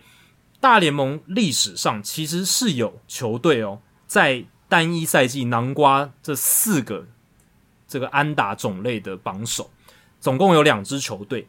那第一支球队是一九二七年的纽约洋基队，那一年他们的 Earl Coombs 是一垒安打王兼三垒安打王，在美联的部分。然后 Lou Gehrig 是二垒安打王，有五十二支。然后贝比鲁斯是全垒打王，六十支全垒打。那 Earl Coombs 一垒安打打了一百六十六支，三垒安打二十三支。所以一九二七年杨基大家都知道有那个什么 Murderers Row 的这个称号，杀手打线，这个是其来有自。你看一垒安打、二垒安打、三垒安打。全垒打的榜首哦，都是他们的球员。第二支是一九零八年的底特律老虎队，那那一年他们的这个 Matty McIntyre，他的这个安打一垒安打数一百三十一支，跟 George Stone 布朗队的这个球员是并列美联一垒安打榜首。然后呢，二垒安打 Ty Cobb 三十六支，全美联最多；三垒安打 Ty Cobb 二十支，也是全美联最多。然后呢，Sam Crawford。是老虎队的球员，他打了七支全垒打，是那一年一九零八年的美联全垒打王。那那个时候因为是死球年代了，所以全垒打王的这个全垒打数都是个位数，或者是这个超过双位数一点点而已，就是非常少。但那一年老虎队也是一垒安打、二垒安打、三垒安打全垒打王，美联的这种榜首啊，都是在他们阵中。那如果把这个标准降低一些，就是同一年这一支球队它有三个项目的联盟领先者的话，史上有五支球队。皇家队，二零一九年的皇家队啊，虽然战绩蛮烂的，可是他们其实呃，Whit Merrifield 是一垒安打王，一百三十九支。然后呢，三垒安打王是 Hunter Dozier、Whit Merrifield，还有 Adalberto Mondesi 这三个人并列，他们三个人都是十支三垒安打。然后 Jorge Soler 是那一年皇家队的这个全打最多，也是美联全打最多，四十八支。那他们只有二垒安打没有出现榜首。那那一年美联二垒安打最多的是 Rafael Devers 的五十四支，这样子。还有一九六四年的双城，他们那一年有二垒安打王、三垒安打王，还有全垒打王。全垒打王是 Harmon Killebrew，二垒安打王是 Tony Oliva。然后呢，三垒安打王也是两人并列，Zolio Versalles 还有 Rich Rollins。呃，Versalles 也是另一个，就是嗯比较呃现在人来看的标准比较不应该拿 MVP 的，曾经拿过 MVP 的选手。然后一九四九年红雀队，他们是有二垒安打王、三垒安打王以及一垒安打王。那二垒安打、三垒安打都是 Stan Musial 最多，然后一垒安打是呃这个 Red Schoendienst 他最多。那全垒打王是海盗队的 Ralph Kiner 五十四支。一九一五年的老虎队 Ty Cobb 是一垒安打王，然后呢 Bobby Witt 是二垒安打王，Sam Crawford 是三垒安打王，他们只有全垒打王没有拿下来。那一年全垒打王是 Brad O'Rourke 哦，总共是七支。最后一个是一九零三年的海盗。嗯，海盗那一年是有一垒安打王、二垒安打王、三垒安打王，但是全垒打王是没有拿下来。那三垒安打王是 Honus Wagner 名人堂的球员，一垒安打王是 Ginger Beaumont 一百六十六支的安打，在一一垒安打的部分。然后呢，二垒安打王是 Fred Clark，他跟另外两个人并列哦，Sam Mertes 还有 Harry Steinfeld。对，所以哦，这个是大联盟史上刚才提到有五支单一球队在单一联盟有三个项目的联盟领先者的情况，所以。道奇队有机会成为史上第三支，就是在这个四种不同的安打全部都有榜首球员的这样子的球队。而且如果他们今年达成的话，哦，就会是史上第一支，就是四个项目都有榜首，而且这个榜首都是不同的人，就是没有重复的。哦，对，这是很不容易的事情。你刚刚讲那几乎都有重复，几乎都有重复啊，就是有一个球员真的很强，就是可能二雷安打跟三雷安打，或者是二雷安打跟全雷打，他都囊瓜了。对啊，但要四个不同的人是真的蛮困难。你你这样就知道道奇打线今年很深，就是深成那个样子。对啊，而且 Gavin Lux 还不算是从头到尾都在先发的，所以这个还蛮强的。而且他今年也是算破茧而出，总算打出了就是当初他那种比较大物新秀的那种水准，这样子。嗯、好，以上就是《Hito 大联盟》第两百八十四集的全部内容。如果大家喜欢我们的节目的话，请记得千万不要推荐给你的朋友，因为这样做的话，你很快就会变成朋友里面最懂大联盟的那个人了。你的朋友没有听到《Hito 大联盟》，大联盟的知识就会越来越跟不上你。假设你有任何棒球相关的问题，我们的听众信箱哦，就像这一集一样，也欢迎你随时来信。你可以在我们的节目叙述，还有我们的官网 hitomlb.com 上面找到。还有，别忘记到 Apple Podcast 还有 Spotify 给我们五星的评价还有回馈，让我们可以做得更好。也让那些还没有听过《Hito 大联盟》的朋友可以更快速的认识我们。那如果你写的不错的话，我们也会在节目开头中念出来分享给大家哦。好，今天的节目就到这里，谢谢大家，拜拜，拜拜。